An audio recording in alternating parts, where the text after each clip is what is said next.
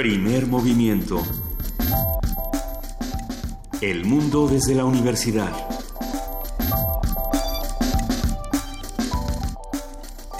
Muy buenos días, son las 7 de la mañana con 7 minutos. Hoy es lunes 20 de marzo y probablemente muchos de ustedes duermen, así que nos van a estar escuchando el 21 en el podcast. Así es que les vamos bajito.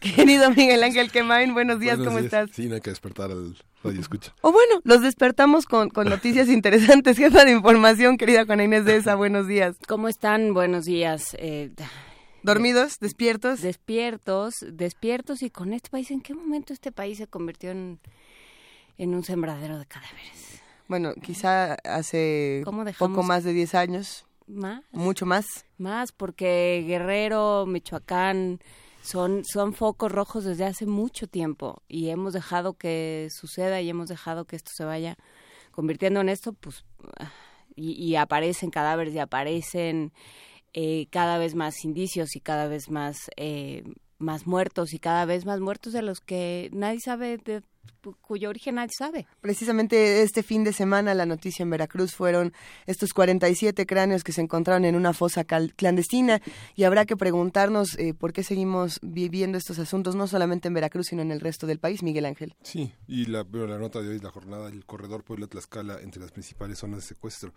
Y, el, y, la- el- y continúa el ataque a periodistas en todo el país Así es. hasta que mueren, son noticia. ¿no?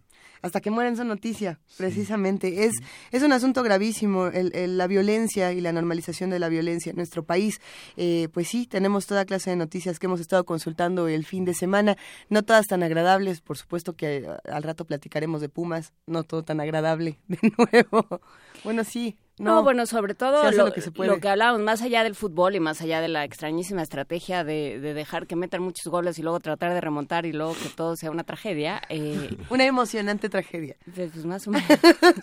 más allá de eso, lo que lo que preocupa es que la conducta en los estadios, ¿no? que, que la gente no pueda ir y divertirse y pasarla bien y, y, y- y reírse de sí mismo un rato y salir a la calle, ¿no? Y que se te olvide, pues sí, otra vez perdi- otra vez nos ganó el América en Ciudad Universitaria, bueno, pues sí, ni modo, ¿no?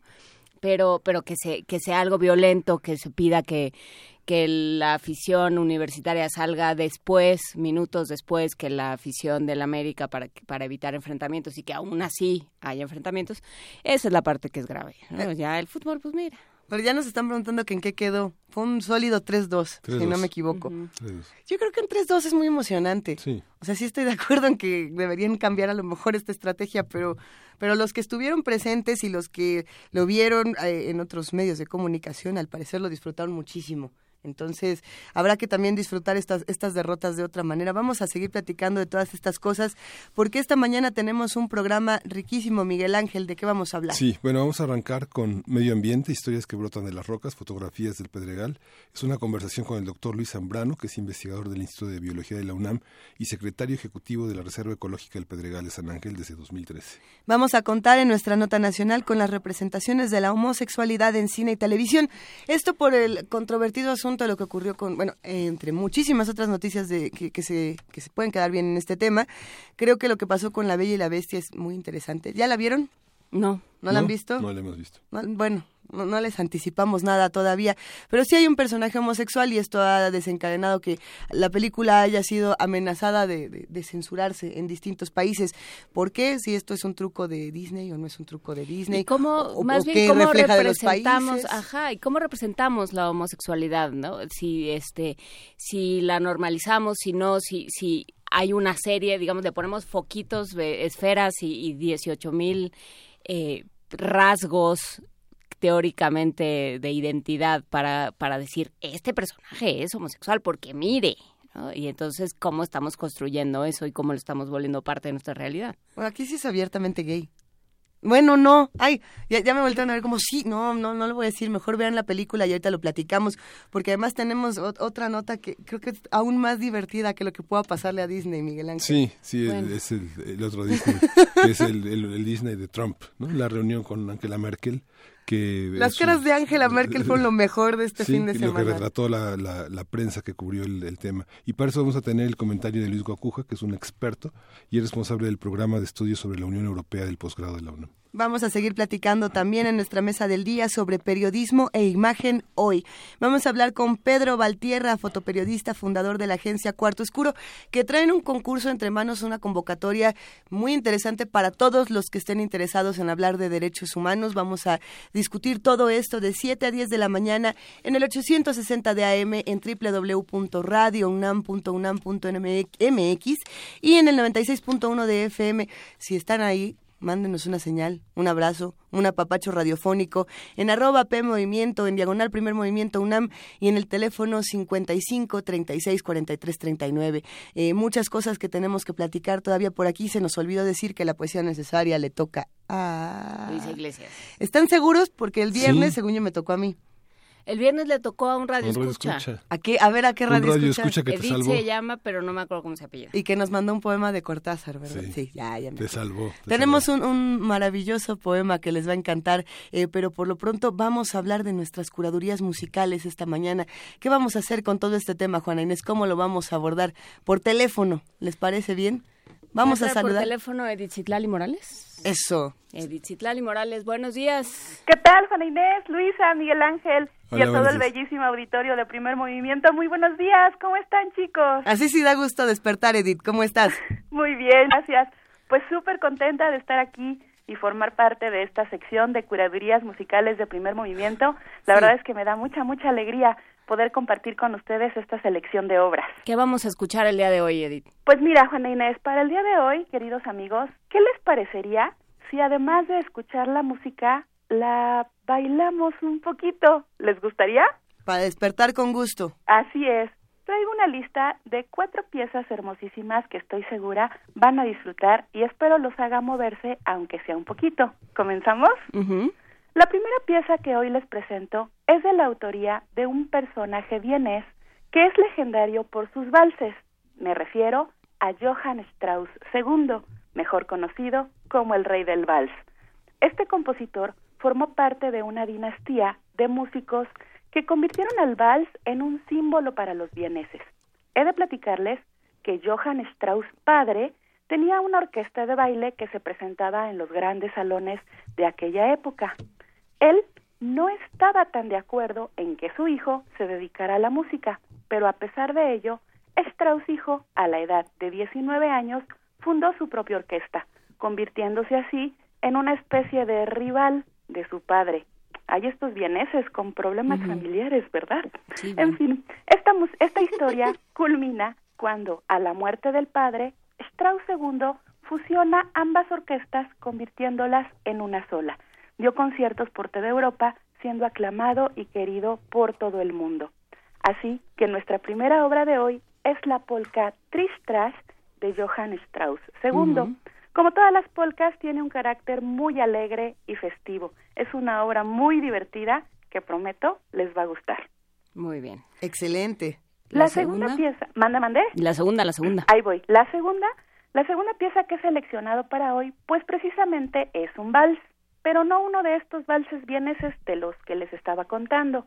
Esta obra pertenece al siglo XX, es de un compositor ruso y tal vez es su pieza más conocida. Les hablo del vals número 2 de Dmitri Shostakovich. ¿Qué les parece? ¡Wow! A mí me gusta mucho. Les platico que esta pieza se estrenó el 28 de noviembre de 1938 en la radio de Moscú y luego, durante la Segunda Guerra Mundial, la partitura se perdió, pero afortunadamente en 1999 apareció una versión para piano y de ahí fue reconstruida. Este vals se popularizó después de que fuera parte de la banda sonora de la última película de Stanley Kubrick. Ojos bien cerrados. Exacto, sí, yo sabía, yo sabía que me ibas a adivinar qué película era. ¿Cómo no? Para mí es una obra de esas que puedo escuchar y escuchar y escuchar y siempre la disfruto tanto como cuando la descubrí por primera vez. Estoy segura que lo ubican perfecto y sé que la van a gozar. Pero además hay una serie de leyendas urbanas alrededor de este vals número 2 de Shostakovich que muchos dicen que fue utilizado para otras bandas sonoras cuando realmente no lo no lo fue para muchos discos donde no donde tampoco fue utilizado. No sé por qué se habla tanto de este vals número 2 en ese sentido, pero siempre es una maravilla escucharlo, queridísima Edith. Tienes toda la razón, Luisa. Hay hay diversas historias incluso en días anteriores que estaba pensando en la selección pensaba para mí misma, ¿por qué siempre tengo que escoger piezas que tienen una historia o historias diversas alrededor de la pieza, ¿no? Sí, incluso hay otras piezas de Shostakovich que las primeras notas, los primeros compases de, de, una de las suites son muy similares a, a, las primeras notas de este vals, ¿no? Hay otras hay, hay otras historias que hablan que si está tomado de una canción para niños este española en fin, sí. sí, hay muchas muchas historias alrededor, pero como bien dices, eh, no importa la historia, creo que escuchar esta pieza siempre es súper agradable, ¿no? Excelente, querida Edith. Así es. Y bueno, pues si pensamos en piezas así, como les decía, un poquito para bailar, pues no podemos dejar de evocar las famosísimas danzas húngaras de Johannes Brahms. Así que la tercera obra que escucharemos hoy en el programa es la danza húngara número uno les cuento que Brahms vivió algún tiempo en Viena y en 1869 compuso un conjunto de 21 danzas que estaban inspiradas básicamente en temas del folclore húngaro. Originalmente Brahms escribió estas danzas para piano a cuatro manos, pero tiempo después hizo arreglos orquestales de algunas, entre ellas de esta la primera. Es una danza que yo considero muy intensa, muy poderosa, la versión que escucharemos es con orquesta sinfónica y me gusta muchísimo el diálogo que se forma entre la cuerda y los alientos. Es decir, la sección de cuerdas ofrece una melodía y los alientos la adornan con unas notitas muy chispeantes. Es una pieza exquisita la van a disfrutar. De las 21 danzas húngaras de Brahms, querida Edith, eh, cuéntanos algo. ¿Cuál es la, la más tocada? Si no me equivoco, es la quinta. Así es. Yo creo que la más famosa, la más conocida, es la danza húngara número 5. Eh, justo por eso no la escogí. No, Quise como ofrecerles otra que, que también es de las, de las famosas, la quinta, la sexta, la cachetada, la once hay muchas que son mucho más tocadas que, que otras, ¿no? Yo creo que la uno es de estas que están pues en el top five, ¿no? Es de las que de las que sí se escuchan y de las que sí se tocan, ¿no? Se, se, disfrutan. Y, y, siempre que escuchamos estas danzas húngaras o que hablamos de ellas es un placer saber que eh, son de estos rituales iniciáticos eh, en la música, sobre todo para los más jóvenes que siempre los, los acercan a partir de Brahms y de las danzas húngaras. Ese es un gustazo siempre. Tienes toda la razón, Luisa. Pues nos emociona muchísimo, querida Edith Zitlali. nos falta una, ¿Nos falta otra? Nos falta una. Ah, ah yo pensé que una. Excelente. Y bueno, para finalizar esta sección, pues eh, la selección, perdón, del día de hoy, escogí una obra que me gusta muchísimo, pero Luisa, tengo una petición muy especial que hacerte. Hijo, a ver, vamos a ver. A ver, hoy, cuando se termine el programa, tienes que prometerme que tú encabezarás la fila para salir de la cabina de primer movimiento al ritmo de la conga del Fuego Nuevo del queridísimo maestro mexicano Arturo Márquez. ¿Me lo ah, ¿cómo de que no? Ah, ahorita me, lleva Miguel Ángel y Juana Inés a dar una vuelta. Nos, nos quedan tres horas para que nos preparemos psicológicamente, para este momento. Perfecto. En lo personal, me encantan los trabajos del maestro Arturo. Es un excelente exponente de la música mexicana de este siglo. Y si hay algo que, que admiro muchísimo de él, es que es un gran, gran orquestador. Esta conga del fuego nuevo fue compuesta en 1999 a razón del cambio de milenio y está inspirada en música folclórica mexicana. Bueno, como bien dices, eh, eh, bueno, a mí me gusta muchísimo y les comparto que siempre que la escucho me pongo de buen humor. Ojalá los ponga de buen humor a todos ustedes y este buen humor les dure toda la semana. ¿Qué tal? Pues nos parece muy bien y por lo pronto nos vamos con esta polka tristras de Strauss y eh, vamos soltando las canciones a lo largo del programa. Muchísimas gracias Edith Zitlali por empezar este lunes con nosotros. Muchas gracias Juana Inés, les agradezco por acompañarme en este viaje de notas, ritmos y sonidos que conforman el fascinante mundo de la música. Que tengan un excelente día, bailemos un poquito y hasta la próxima. ¡Viva la FUNAM! ¡Viva Edith Zitlali! Gracias, Edith. Gracias, preciosa.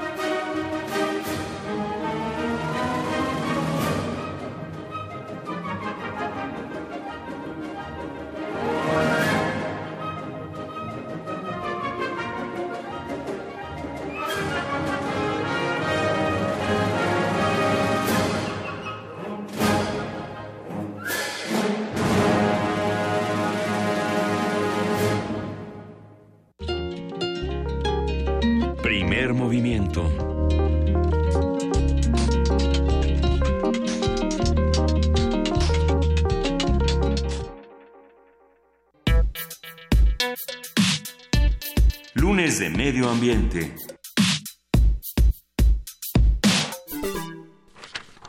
Las rocas se clasifican de acuerdo con su composición química, textura y permeabilidad, entre otras propiedades. De acuerdo con su origen se clasifican en ígneas o magmáticas, sedimentarias y metamórficas. En el libro Historias que brotan de las rocas, experiencias sobre el Pedregal de San Ángel y su reserva ecológica, se reúnen colaboraciones de diversos investigadores que se han dedicado al estudio de la particular biodiversidad de la zona.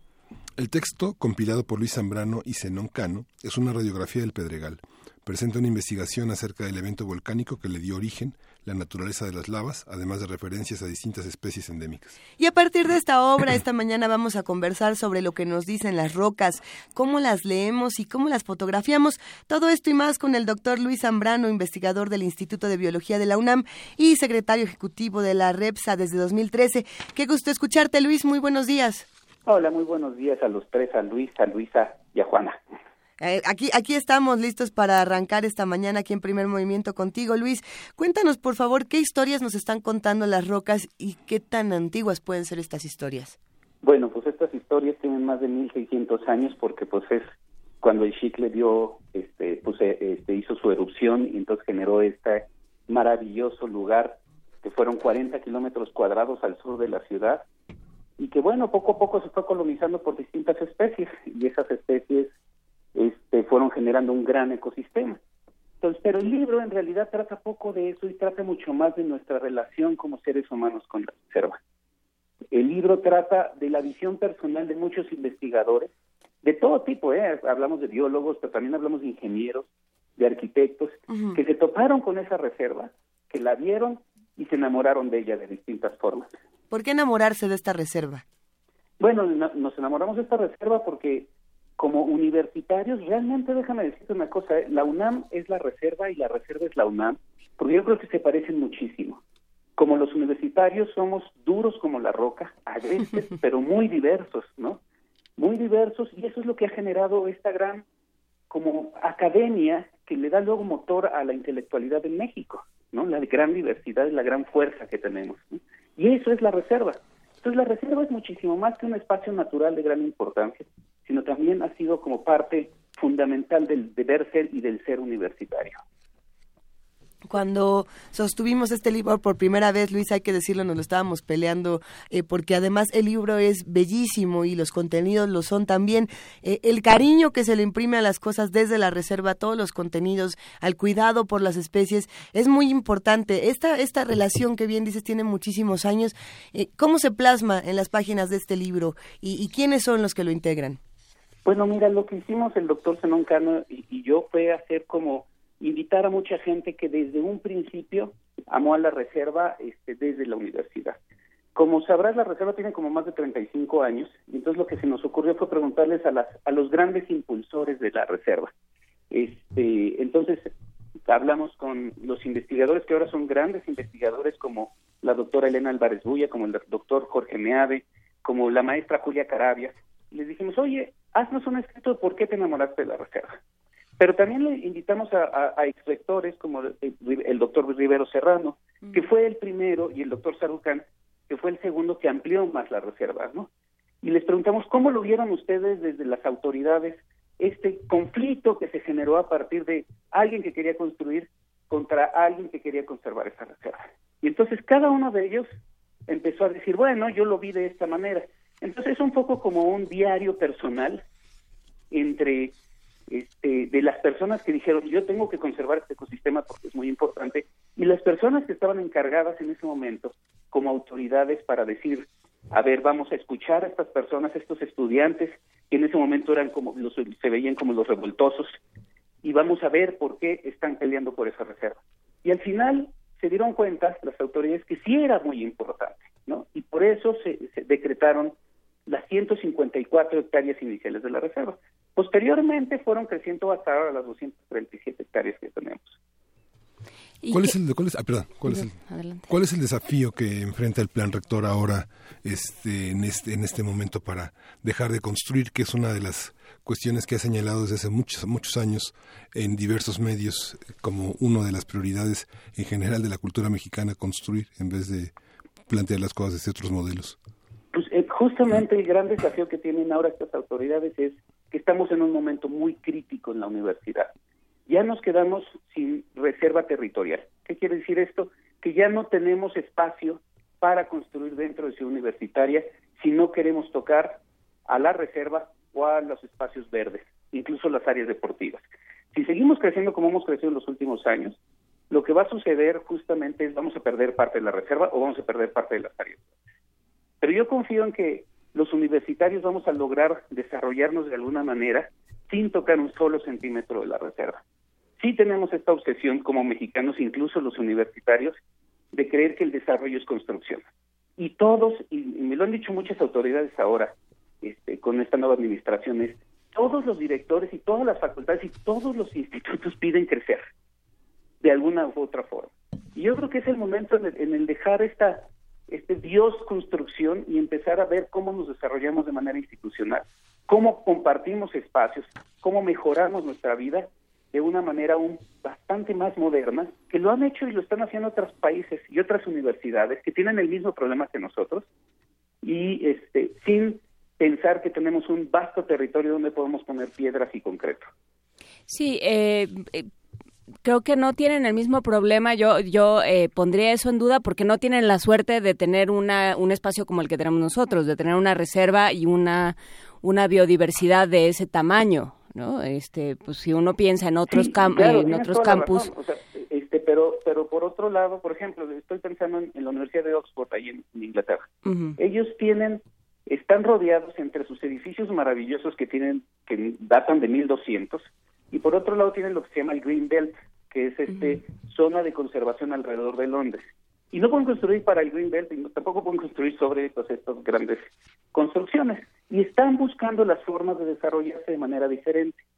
Este, efectivamente ellos no tienen esta diversidad porque no es lo mismo pues los pastizales que tienen más o menos algo de diversidad pero nada comparado con lo que tenemos nosotros. Nosotros tenemos una responsabilidad todavía mayor porque además de esas 80 kilómetros cuadrados que les platicaba que existían cuando el Chitle hizo erupción, pues ya destruimos 97%. Entonces nada más nos queda ese 3%, y ese 3% está en la reserva. Entonces tenemos no solo una gran diversidad, sino una gran responsabilidad de no tocar un centímetro de la reserva, porque se nos puede ir perdiendo cada día más esta gran flora y esta gran fauna que tenemos al sur de la ciudad.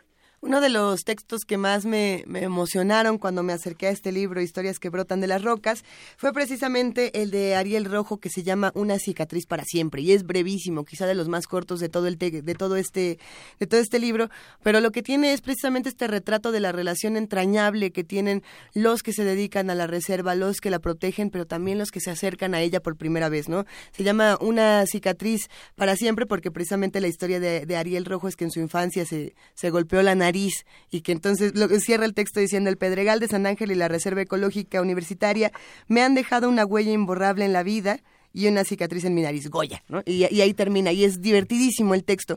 Pero lo que me llama mucho la atención es precisamente estas dos partes fundamentales de los que se encargan de la reserva, de los que se acercan a ella, y una es, por supuesto, estar al tanto de toda la información, de todas las especies, de todo el conocimiento que ahí se genera, y la otra es también disfrutar de estos espacios de una manera cariñosa y completamente saludable. No tenemos por qué separar estas dos, Luis, ¿o tú qué piensas? No, tienes toda la razón. O sea, digo, de hecho, sí, uno de los textos más bonitos es el de Ariel, que por cierto fue el primer encargado de la reserva.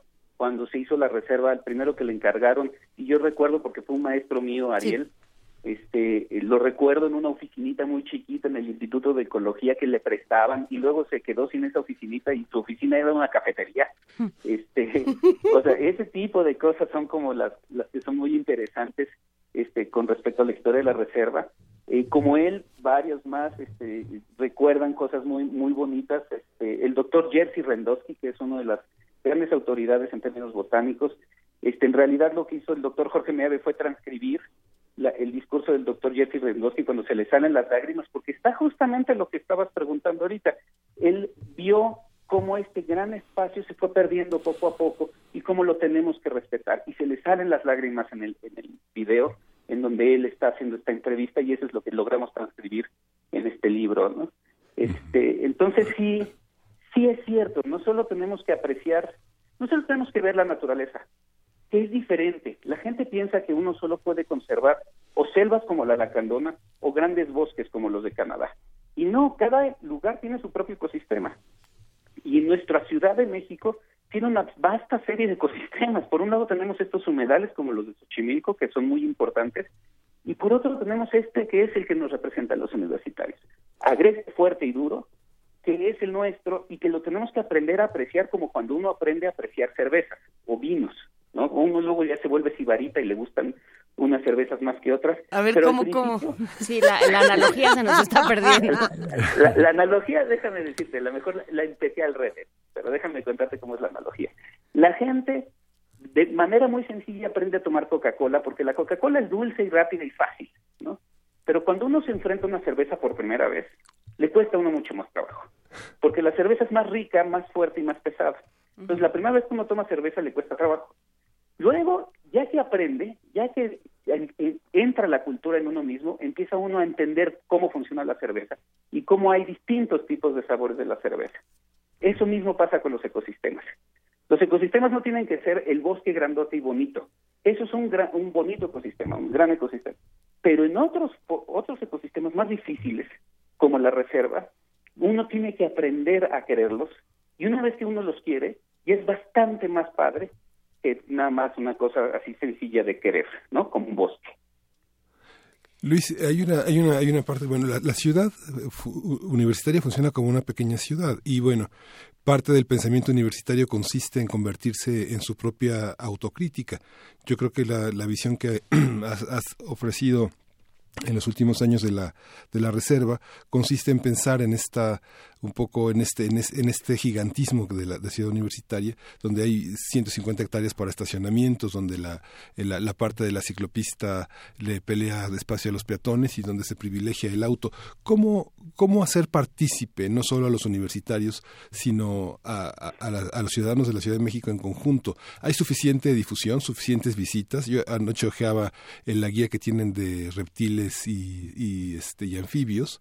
Y digo, es, es hermosísima. Yo no sé, requeriría toda una lección para alguien que menor de 14 años para ver todo ese universo tan, tan maravilloso, tan extraordinario. Hay difusión, hay visitas guiadas, hay lo suficiente para entenderla, para poder pensarla críticamente, para poder demandar que se conserve. Los institutos, las facultades están cada vez más divididas, es imposible cruzar de un campus a otro. ¿Cómo, cómo ves esto? Sí, pues precisamente lo, lo que estás comentando es esta gran diversidad. Justo de lo que yo estoy, yo estoy buscando es que la gente empecemos a aprender por casa que tenemos que hacer otro tipo de urbanización, una urbanización mucho más amigable con nosotros mismos.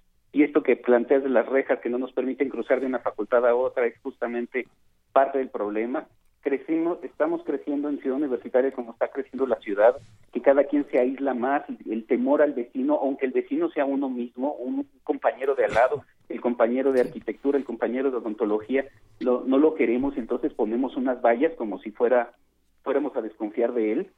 Este, y eso mismo entre nosotros, pero ahora con la con, la diversidad, con la naturaleza. Le tenemos miedo, le tenemos pavor a la diversidad.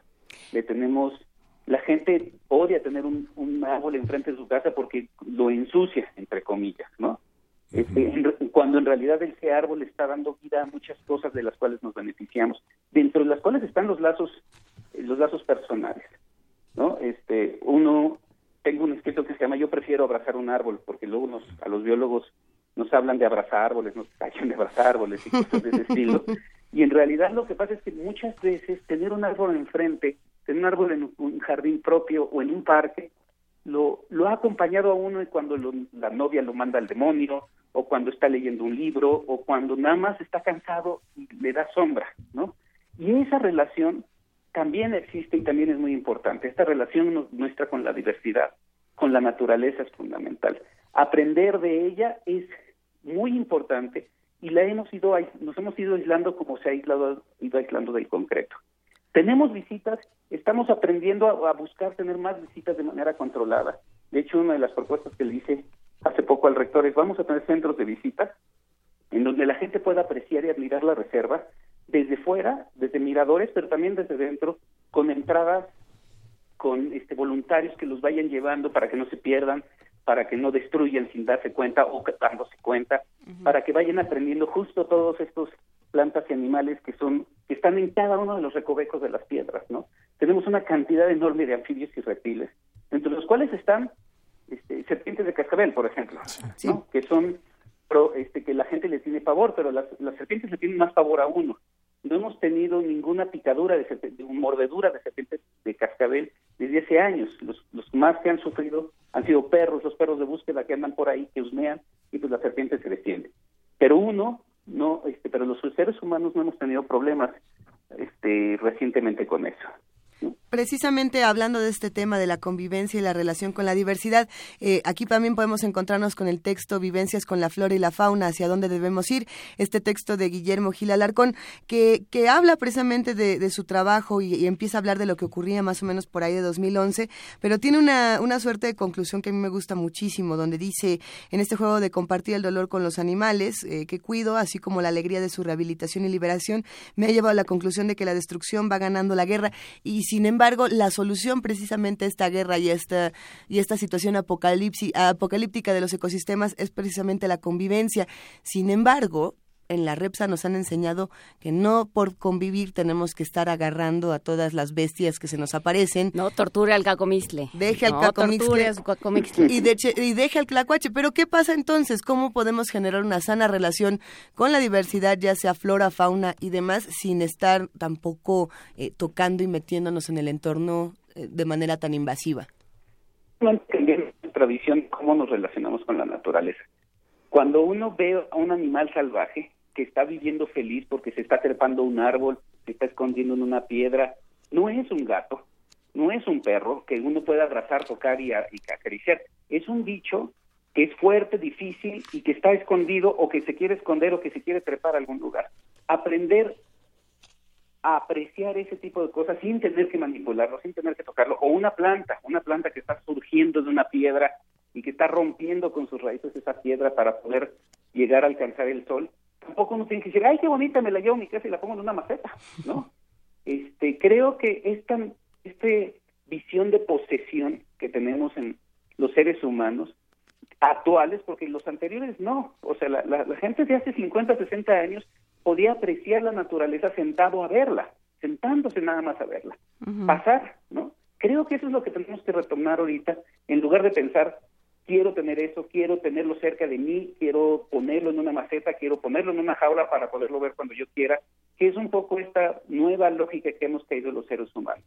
Las reservas, en particular la nuestra, nos tratan de enseñar lo contrario, así como siéntate a verla, no nos toques, nada más vemos y vas a ver lo interesante y lo que vas a ir aprendiendo. Si tú te sientas tantito en diferentes momentos de la reserva, eh, en la reserva, en diferentes momentos del año, vas a ver cambios dramáticos en la luz, en el sol, en el verdor de las plantas, en las, eh, en las aves, cuáles aves se puedes escuchar y cuáles no, este que nunca las vas a, algunas ni siquiera las vas a ver porque están tan escondidas que nada más oyes cómo cantan, ¿no?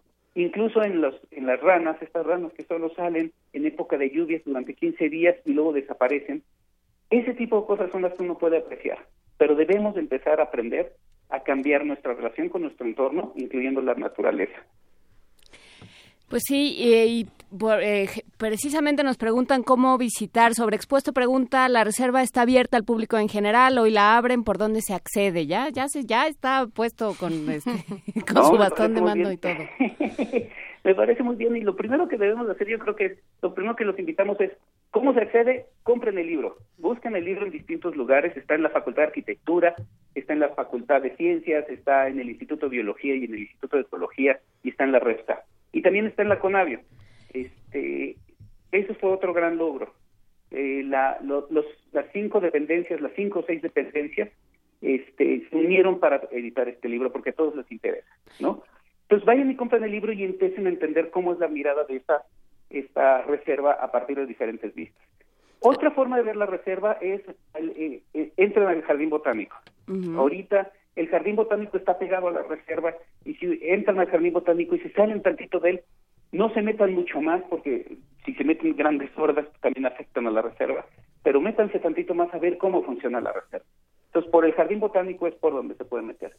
La otra forma es, sin meterse, pero poderla apreciar, es desde el espacio escultórico. El espacio escultórico está abierto como de 10 a 4, se meta uno al espacio escultórico y al todo alrededor del espacio escultórico es reserva. Entonces uno puede ver exactamente qué es lo que está pasando y con el fondo tan bonito, porque además el fondo se ve la ciudad a lo lejos.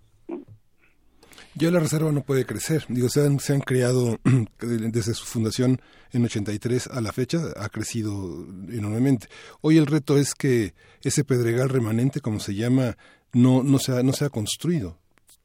Este, no, sí, ya la reserva sí puede crecer un poquito. Todavía quedan 40 hectáreas salpicadas de pedregal alrededor de su mm. dentro de su universitaria, que estamos pugnando porque sean parte de la reserva. Este, son espacios y cuesta mucho trabajo porque esta visión otra vez de crecer, crecer, construir, construir, han hecho, han evitado que, que las autoridades digan, bueno, órale, se los damos para que puedan seguir este, funcionando la reserva. Esas, áreas son muy importantes también para que las especies vayan brincando de un área verde a otra área verde y puedan seguir este, sus rutas de migración. Este, entonces sí puede crecer tantito la reserva, lo que ya ciudad universitaria ya no puede crecer, como ha venido creciendo. Se pueden hacer los espacios más eficientes, pero ya no podemos seguir aumentando el territorio. No se puede seguir aumentando el territorio. Lo que sí se puede hacer precisamente desde la REPSA y desde otros espacios es tejer redes eh, de apoyo entre otras reservas, entre otros espacios que, que se encarguen de, defender la diversidad como lo hacen ustedes. ¿Qué tipo de redes tienen con, otro, con otros espacios que podamos también visitar y que podamos también eh, proteger como universitarios y como habitantes de esta ciudad? Bueno, mira, por, por otro lado, por un lado tenemos una red con la gente que se le, le, pusimos el mal país, porque justamente son los pequeños remanentes que quedan del Pedregal y así le pusieron los españoles, ¿no? El mal país. este, el bosque de Tlalpan es uno de ellos, ¿no? El bosque de Tlalpan es uno de los grandes lugares que está muy conectado con la reserva. Este, ese es uno de los de los lugares, la pirámide de Cuicuilco en particular también, este en la ruta de la amistad hemos visto que en la ruta de la amistad que son todas estas eh, este, obras de arte que se pusieron en, las olimpiadas están sobre rocas que si las limpiamos empiezan a florecer cosas del Pedregal a pesar de estar en medio periférico y insurgente. Entonces sí tenemos varios lugares con varias redes para proteger ese, ese tipo de ecosistema. Tenemos otras redes con otras zonas más al sur de la ciudad como Xochimilco el resto de Tlalpan el Ajusco etcétera que también nos han venido ayudando a proteger esta diversidad que necesitamos proteger los capitalinos, porque si no, nos quedamos sin nada y entonces sí vamos a perder nuestra calidad de vida. Oye Luis, eh, ¿este libro no, no, va a tener una versión electrónica para quien viva fuera de México y quien se preocupe? Sí, perdón, perdón. Sí, lo vamos a tener, eh, quedamos con la Conavio que en un año lo sacábamos de manera electrónica, para que la gente lo pueda bajar de manera gratuita. ¿Gratuita? Sí. Impresionante. Tendremos, que festejarlo. Sí, eh, hay que decir que la REPSA tiene una dirección electrónica que es www.repsa.unam.mx y que la biblioteca digital tiene una serie de publicaciones eh, verdaderamente extraordinarias. ¿Qué, más hay que podamos acercar a nuestros radioescuchas a este espacio tan, tan, tan, extraordinario, tan extraordinario e inagotable, Luis? Pues digo, ya, ya los invitaste a, justamente esto de la, este, de la, de la página electrónica. Cualquier duda, escriban a repsa.unam.mx, que es nuestra, este, nuestro correo electrónico, la página internet, acérquense a CEU, caminen sobre insurgentes y van en uno de esos días de alto este tráfico, lo que ven alrededor después de, Ciudad Universitaria, después de la Torre Rectoría es, es la reserva, mucha gente lo ve como un espacio, una este lote baldío. No lo es, porque la reserva es secas y lluvias, y ahorita que está en seca se ve así como, ay, miren, lote baldío, eso es lo que me refiero con lo de la cerveza, se puede voltear y vean distintas plantas en secas y vuelvan en seis meses y van a ver las distintas plantas en lluvias, ¿no? Bueno, pues vamos haciéndonos amigos de nuestra reserva. Por lo pronto aquí tenemos dos ejemplares de fotografías del Pedregal, Ahmed Aragón historias que brotan de las rocas, este, este libro de 2016, publicado por Repsa y por Conavio, por la UNAM, por supuesto. Y los vamos a regalar a los primeros que nos llamen y nos digan qué. Como que Luis Zambrano. ¿Qué será Luis? ¿Cuántas hectáreas tiene la reserva con respecto a Ciudad Universitaria? Ja, yo sí tengo la, apunté la respuesta desde el principio de la conversación. Estoy tuiteando en este momento. No, ninguno de ustedes se puede llevar nada. ¿eh? pueden el libro y luego soltarlo. Muchas gracias, Luis Zambrano, eh, investigador del Instituto de Biología de la UNAM, secretario ejecutivo de la Reserva Ecológica del Pedregal de San Ángel, REPSA. Gracias por hacernos esta invitación y por conversar con nosotros esta mañana. Muchas gracias a ustedes y esperemos que les guste el libro. Claro que sí, ya lo estamos viendo por aquí y ya lo vamos a regalar. Un abrazo. Hasta luego. Hasta luego. Seguimos aquí en primer movimiento, los invitamos a que se queden con nosotros porque la curaduría de Edith Morales de la OFUNAM, a quien abrazamos inmensamente, con quien estuvimos charlando muy al principio de este programa, va a tomar un giro inesperado y delicioso en este momento para celebrar el 20 de marzo y para celebrar que tenemos música. Shostakovich con su vals número 2.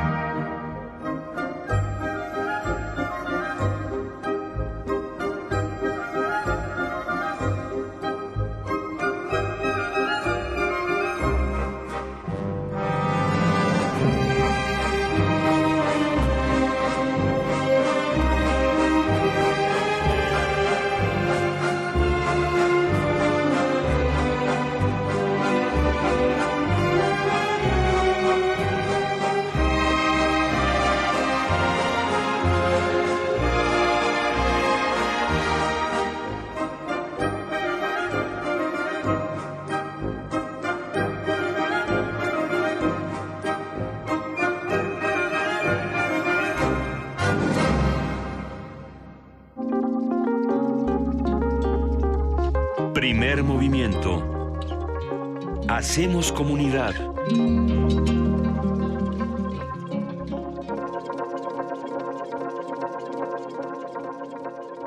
7 de la mañana con 53 minutos, queridísimo Miguel Ángel Quemain, para seguir hablando de diversidad, biodiversidad y, y, bioseres.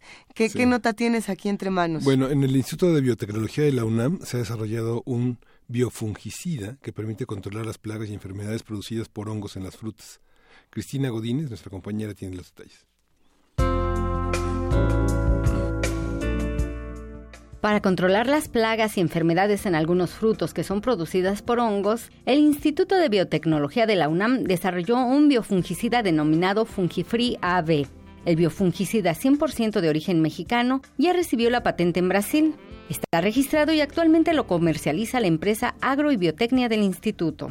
Escuchemos al doctor Leobardo Serrano Carrión, investigador del Instituto de Biotecnología de la UNAM. El producto que ya está en el mercado, esta tecnología que ahora recibió la patente en Brasil, pues ya había recibido la patente en México y ya se licenció desde el 2011, 2012 a una empresa que es spin-off de aquí del mismo instituto. Entonces, esta patente lo que protege, bueno, es este mismo desarrollo que ya está en el mercado en México, pues ahora está ya protegido también en Brasil. Y la patente, pues lo que protege es la tecnología de producción de este biofungicida. Al menos aquí en México tiene registro para 20 cultivos diferentes contra tres enfermedades fúngicas diferentes. La patente está hablando de la tecnología, ¿sí? Es una protección de una propiedad intelectual pero sobre todo nadie más que la UNAM o a quien la UNAM haya decidido como licenciatado de esta tecnología puede utilizarla para generar este tipo de productos. El biofungicida es inocuo y su aplicación debe ser de tipo preventivo. La gran ventaja de este tipo de productos es que al que ser ser inocuo, las enfermedades se controlan de una manera eficaz, pero que además con una calidad que les permite ser exportadas sin problemas de residualidad, que en el caso de los pesticidas químicos son un gran problema para los agricultores porque o sea producen productos de buena calidad o producen productos inocuos. Con este tipo de productos se pueden lograr ambas cualidades de los productos de una manera muy efectiva pero vuelvo a insistir, tienen que ser utilizados principalmente de forma preventiva. La tarea de investigación en torno al desarrollo de nuevos productos para tratar enfermedades de los cultivos es una constante en el Instituto de Biotecnología. Para Radio UNAM, Cristina Godínez.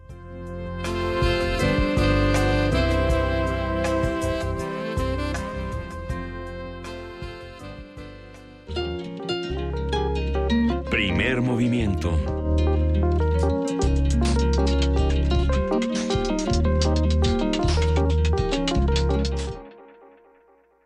Son las 7 de la mañana con 56 minutos. Muchas cosas pasaron este fin de semana, pero una de ellas que me encantaría compartir con ustedes, querido Miguel Ángel, querida Juana Inés, es lo, lo que pasó con Chuck Berry. Creo que ya, Lo que pasó, tú dices, que pasó a otro plano, como dices. Pasó a la inmortalidad. A ver, me lo voy a echar brevísimo para que nos dé tiempo de escuchar lo que vamos a escuchar a continuación. Eh, Chuck Berry, el padre del rock and roll, el padre de lo que conocemos ahora como eh, música contemporánea para muchos de nosotros, falleció este fin de semana y, y pues sí, la, noticia la leímos en todas partes, leímos muchos artículos, leímos eh, por qué era, quién era, eh, cómo seguía rockeando con Keith Richards, entre muchas otras cosas. Pero una de esas cosas que podemos conservar ah, para la eternidad precisamente es la carta que le escribe Carl Sagan a Chuck Berry, donde precisamente le dice, esto es cuando cumple 60 años y le dice eh, Carl Sagan a Chuck Berry, Querido Chuck, cuando ellos te dicen que tu música vivirá por siempre, probablemente puedas asegurar que están exagerando. Pero Johnny B. Good está en el Voyager Interstellar, Records, en la disquera precisamente del Voyager de la NASA, la cual está viajando en la Spacecraft Voyager. Por lo tanto, ahora dos millones, a, a dos millones de millas de la Tierra, puedes saber que está en las estrellas y que esta canción durará por lo menos dos billones de años más. Y bueno, pues con estos dos billones de años de inmortalidad de Chuck Berry y los que le sigan, le deseamos que, que este pase a, los otros planetas y a los otros mundos sea igual de delicioso que lo que tuvo con el nuestro. Y esto es Johnny B.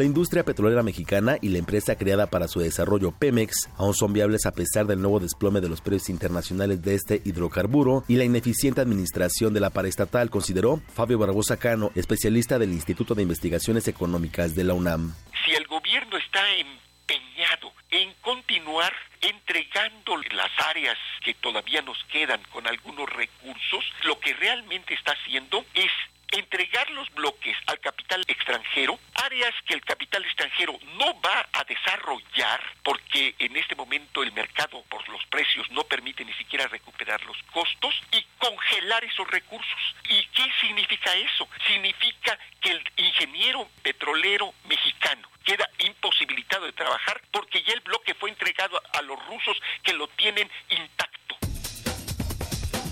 Nacional. En el marco del 79 aniversario de la expropiación petrolera, Cuauhtémoc Cárdenas señaló que el gobierno federal lleva a cabo la destrucción consciente de la industria petrolera nacional y la entrega de los recursos energéticos a empresas privadas.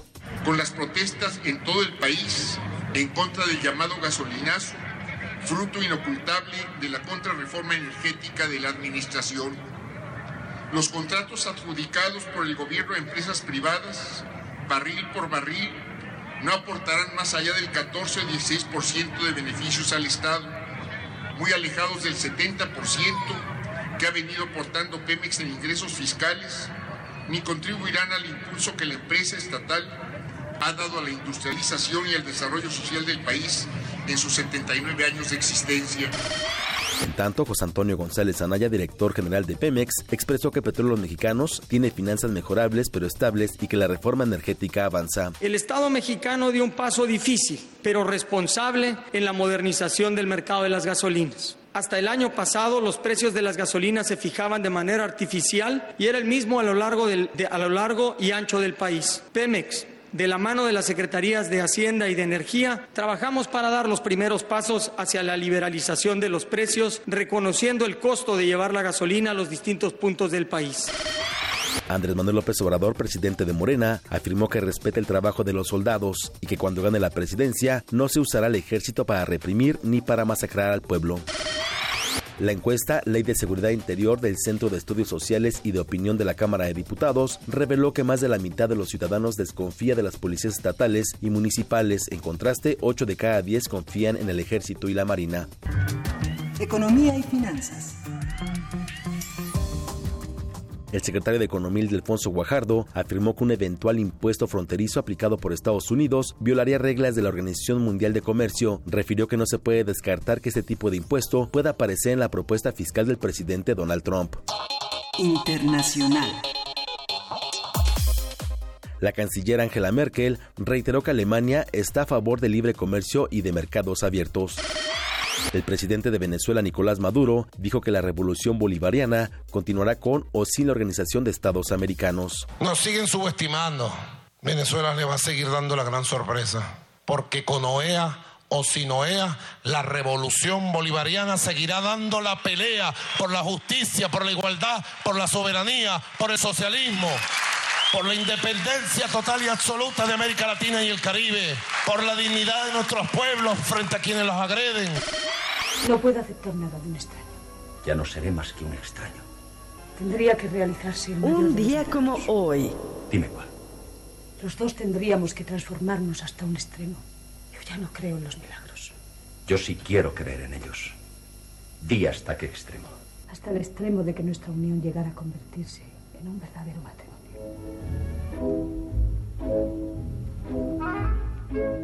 En 1828 nació el dramaturgo noruego Henrik Ibsen, padre del teatro moderno cuya influencia se manifiesta en el arte europeo y estadounidense de principios del siglo XX. Una de sus obras más conocidas es Casa de Muñecas.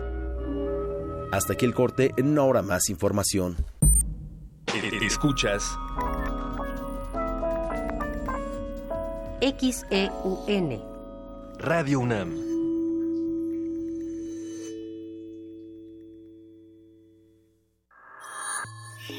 Germinar en medio de la erosión. Navegar a merced del hombre. Reencontrar la geología de la palabra. Poesía en voz alta, punto 17. Palabras para el antropoceno. Conferencias, talleres, performance y espacios sonoros. Lenguas maternas y emergentes. Del 29 de marzo al 2 de abril en Casa del Lago.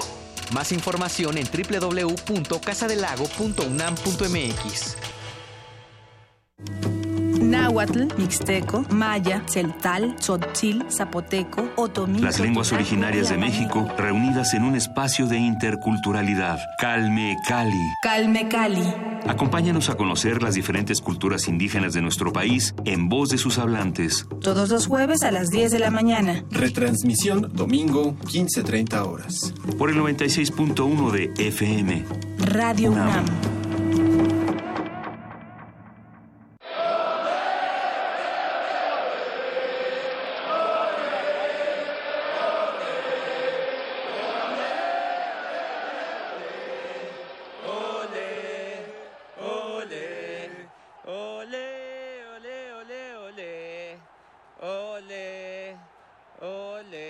Participación nada funciona. Este 2017 necesitamos ser parte del juego. Instituto Electoral del Distrito Federal. En descargacultura.unam encontrarás mucha cultura para llevar. Novedades. Disfruta el texto Beber un cáliz, en voz de su autor, Ricardo Garibay. Murió a las 5 de la mañana del sábado, sábado 9 de junio, hace tantos meses menos tantos días, conozco bien la cifra. Aunque para mi manera de contar su dolor, de verlo, verlo, verlo, las cosas ocurrieron a lo largo de la noche del viernes. Visita www.descargacultura.unam.mx El Museo del Palacio de Bellas Artes abre sus puertas a la magna exposición Pinta la Revolución, Arte Moderno Mexicano, 1910-1950, compuesta por 220 piezas entre pinturas, murales portátiles, impresos, ejemplares de diarios, fotografías y fragmentos de películas mexicanas. La muestra integra obras de Rivera, Orozco, Frida Kahlo, Siqueiros, entre otros, y se puede visitar en el Museo del Palacio de Bellas Artes. Cuatro almas vendidas al diablo narran una historia. ¿Quieres saber de qué va? El Festival Intersecciones trae hasta tus oídos la música de El Fausto, una novela sonora que hace un pacto entre el rock y el blues. Viernes 24 de marzo, 21 horas. Sala Julián Carrillo de Radio UNAM. Ven y piérdete entre sus dulces formas. En la UNAM se escriben historias de éxito. En Fundación UNAM hacemos que estas historias sean posibles ya que becamos anualmente a más de 68 mil universitarios. Súmate 5340-0904 o en www.funam.mx. Contigo hacemos posible lo imposible. En una habitación de Chester Square, Londres, Mary Shelley pasa sus últimas horas de vida enfrentándose al tiempo, su imaginación y el monstruo que ha creado. Radio UNAM te invita a conocer el destino del corazón incombustible de Percival Shelley en Helado Yaces Corazón de Eduardo Ruiz Aviñón. Todos los jueves de marzo, 20 horas, en la sala Julián Carrillo de Radio UNAM, Adolfo Prieto 133, Colonia del Valle. Recuerda que la entrada es libre. Las pesadillas están dentro de nosotros. Radio UNAM.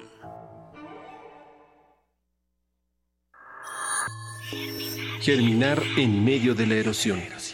Navegar a merced del hombre. Reencontrar la geología de la palabra. Poesía en voz alta, punto 17. Palabras para el antropoceno. Conferencias, talleres, performance y espacios sonoros. Lenguas maternas y emergentes. Del 29 de marzo al 2 de abril en Casa del Lago. Más información en www.casadelago.unam.mx. Testimonio de oídas. Música nueva en voz de sus creadores. De sus un autorretrato sonoro de la música de hoy. Escúchanos por el 96.1 de FM los martes y jueves a la 1 a.m. o en su retransmisión los sábados y domingos también a la 1 a.m.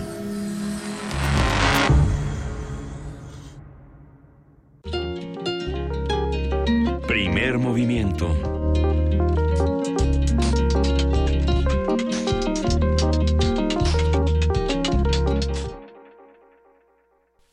de la mañana con 11 minutos. Esta es la segunda hora de primer movimiento. Juana Inés de ESA, Miguel Ángel Quemain y Luisa Iglesias los saludan. Y ustedes, por favor, si hacen comunidad con nosotros y están ahí, salúdenos, mándenos un mensajito, un abrazo. Estamos en arroba P en diagonal primer movimiento UNAMI, en el teléfono 55 36 43 39.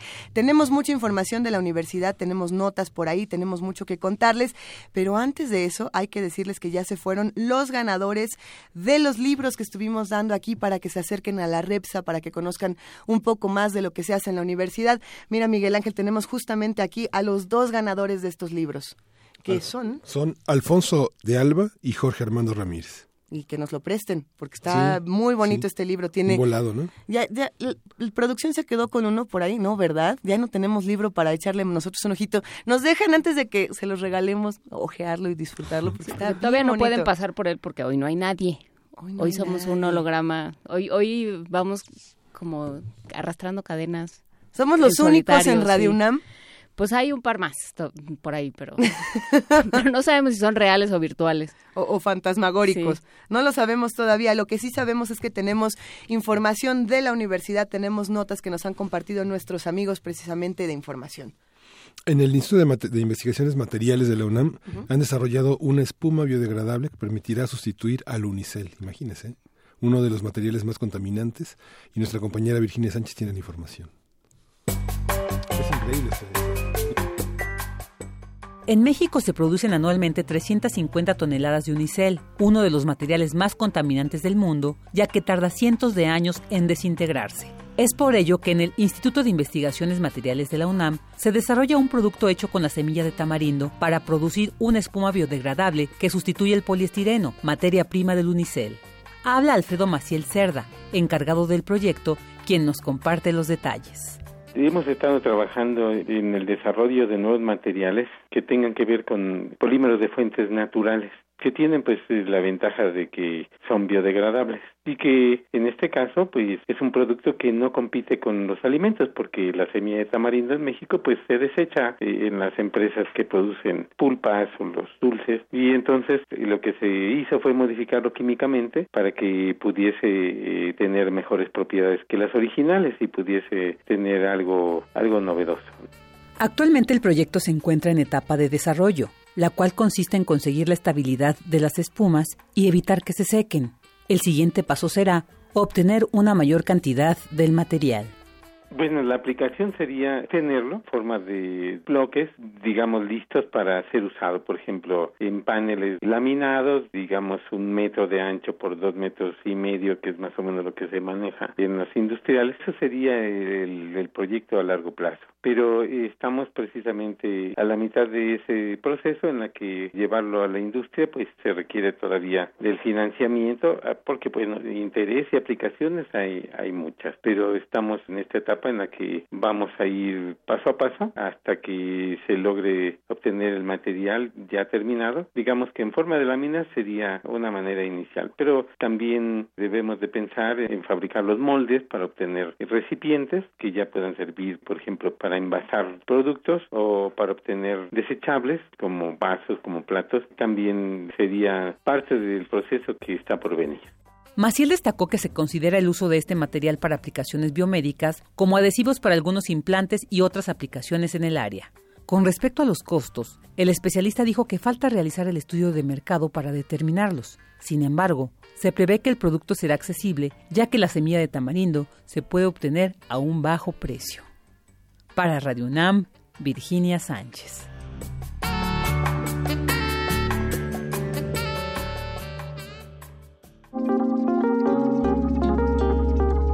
Primer movimiento. Hacemos comunidad.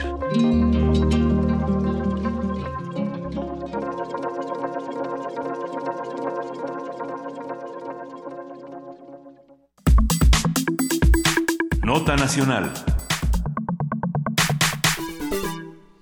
El pasado viernes estrenó en México la nueva versión cinematográfica de La Bella y la Bestia, una producción dirigida por el estadounidense Bill Condon, que ha desatado la polémica mundial por ser el primer largometraje de Disney que incluye un personaje abiertamente homosexual. Aunque algunos diríamos que no es cierto y que el genio de Aladino ya lo había hecho desde, desde antes. Bueno, pero ¿y si era abiertamente gay? ¿Cómo no? ¿O no era abiertamente gay? ¿El genio de Aladino? Dice, dice Frida que sí, y hasta hay páginas donde dicen que Robin Williams se preparó precisamente para hacer este asunto. Pero de acuerdo con el cineasta, en su película el personaje de Lefaux muestra sentimientos de deseo y admiración por su compañero Gastón. Ya a ver si los deseos de admiración y deseo se manifiestan eróticamente o nada más con un abracito, pero bueno. En Malasia, un país de mayoría musulmán, donde la homosexualidad está prohibida, el estreno del film fue aplazado a instancias de la Junta de Censura del país hasta que se eliminen las escenas homosexuales. El lunes pasado, Abdul Halim Hamid, presidente de la Junta de Censura, aseguró que la película fue aprobada con una clasificación para mayores de 13 años y con un corte menor referido a un momento gay de la producción norteamericana. A partir de la polémica, polémica, entre comillas, generada por la nueva versión de Disney de La Bella y la Bestia, hablaremos sobre representaciones de la homosexualidad en cine y televisión con Ricardo Cucamonga, autor y humorista gráfico. Buenos que, días. que además está aquí y uno que pensó que era por teléfono no, no se peinó lo- los agradables risas y Cucamonga viene con Sí, un nomás estilacho. por ustedes eh, me despierto esta ungodly hour, como dicen, este, pero bueno, como las quiero mucho, no dormí, me, me quedé este, bebiendo toda la noche. Qué maravilla que nos acompañes esta mañana. No, hombre, encantado. Es un placer, Ricardo, y sobre todo para hablar de temas como estos. Eh, en el cine, la figura del homosexual se ha representado de muchas maneras. Y fuera del aire estábamos hablando de todos estos arquetipos que se han formado alrededor o de todas estas maneras de interpretar la homosexualidad eh, que tienen un antecedente Sí, padrísimo. y, y pues mira, es, es lo que estamos platicando ahorita es que es un momento muy particular de la sociedad ahorita, que se refleja, bueno, ya sabes, ¿no? Pues cine, los medios reflejan eh, los momentos que estamos viviendo, ¿no? Este, y a mí me, me llama mucho la atención cómo ha pasado, por ejemplo, de las primeras representaciones de, de los gays en el cine o los gays en la, en la tele, como estos personajes tra- trágicos, ¿no? Perversos. El otro día estaba viendo Laura, la película, y hay un personaje, si- no sé si se acuerdan, el villano, pues eh, el, el villano según esto está enamorado de Laura y todo, pero realmente es una, es una, es un, es un personaje homosexual. Y por supuesto lo tienen que matar al final, y por supuesto es este quebradizo en, en- en vez de, de- de fuerte como el héroe y todo lo demás. Y todo ese tipo de representaciones que, bueno, pues ya sabes, acababas en la cárcel, este, acababas como el personaje de salida de Brooklyn, ¿no? Acababas, te acababan linchando o acababas siendo atropellado. O sea, eh, es todo este tipo de representaciones que se extienden incluso a esta representación de, de, pues, eh, los 90, por ejemplo, de que, eh, pues, no se acuerdan de Cilantro y Perejil, el único personaje que parecía era un personaje este, que se iba a morir de sida, ¿no? Este- estos contextos que cambian con la corrección política, eh, donde vemos ahora es- estos, estos gays que pues, son como ángeles, ¿no? Estos gays que no rompen un plato, estos gays que son, son, Que este, son mejores padres y madres que cualquier heterosexual. Sí, sí, o sea, que no, que no, eh, que no la pueden regar. Y, y lo, lo, lo particular de esto es que todo, todo este tipo de representaciones siguen siendo este, homofóbicas, porque siguen siendo caricaturas, ¿no? O sea, esta, eh, es, es- es, digamos, maneras de, de buscar control. Por ejemplo, imagínate la, la- la pa- las parejas de, de Modern Family, ¿no? Ustedes han visto esta serie. Modern Family a mí me impresiona cuánto, cuánto lo, eh, lo, eh, tiempo ha pasado desde la Cash of Force, ¿no? De la, la jaula de las locas. Y es exactamente lo mismo, porque es la dificultad de entender el, el kit de esto, la sexualidad entre dos hombres o la sexualidad entre dos mujeres. Entonces, las maneras de control ahorita es, es volver a estos personajes asépticos, ¿no? Estos personajes bondadosos. Es más, hasta, hasta el tratamiento, ahorita estamos diciendo, que siente admiración por, por Gasol. No, pues se- se- quiere tener intimidad con él, que es distinto, ¿no? Pero si, si quiere enunciar, decir estas cosas es difícil. Eh, por supuesto, es, se celebra, ¿no? Se celebra que... ¿Se acuerdan de Will and Grace, no? De esta serie. Por supuesto. Eh, realmente el sexo no estaba del todo presente ahí. O sea, eh, eh, sí, sí sí se decía que tenían sexo esos personajes, pero la, la- eh, abordar directamente el hecho de la sexualidad es el gran problema social. Y también, pues, o sea, eh, cuando te pones un poquito de distancia, pues es divertido ver cómo, cómo la sociedad se, se, hace loca, ¿no? De, no tomarlo. Y, también muy perverso ver cómo los mecanismos de control eh, están ahí presentes, ¿no? O sea, y, es, y es, ahorita te, estaba diciendo, Juan, o sea, es, eh, eh, uno dice, bueno, pues, ¿qué importa eso? Bueno, importa porque, por ejemplo, la, la, una pareja, una pareja gay una pareja heterosexual no va a ser igualmente tratada y este no, no va a ser eh, socialmente eh, incluida de la misma manera. Y eso se está entrelazado en este tipo de planteamientos. Sí, es, es interesante y lo estábamos platicando desde fuera del aire, cómo la sociedad ha ido encontrando maneras de acomodar a los personajes homosexuales. Eh, quitándoles todo aquello que nos da miedo, ¿no? La sexualidad, aquello que no entendemos, aquello que no compartimos, ¿no? Eh, y entonces, claro, o son los mejores amigos o son unos personajes trágicos. Hablábamos ahorita fuera del aire de la obra Rent, sí, sí, que es una, una eh, versión moderna de La Dama de las Camelias, ¿no? El, SIDA nos vino a hacer el favor de decir, ah, son como los tuberculosos. Pobrecitos como sufren, pero se van a morir, entonces no pasa nada. ¿No? Sus, eh, sus pecados los van a llevar, sus vidas licenciosas los van a llevar a morirse y entonces ya todo se restablece en el universo, ¿no? Vuelve el balance. Sí, o, mira, o la idea de ser el, perpetuo personaje secundario, no solo de estos, de estos, eh, de estos programas o de, de, esta lógica de cultura de medios, no solo eso, sino adicionalmente este, que, en, que, en, la vida así vas a ser percibido.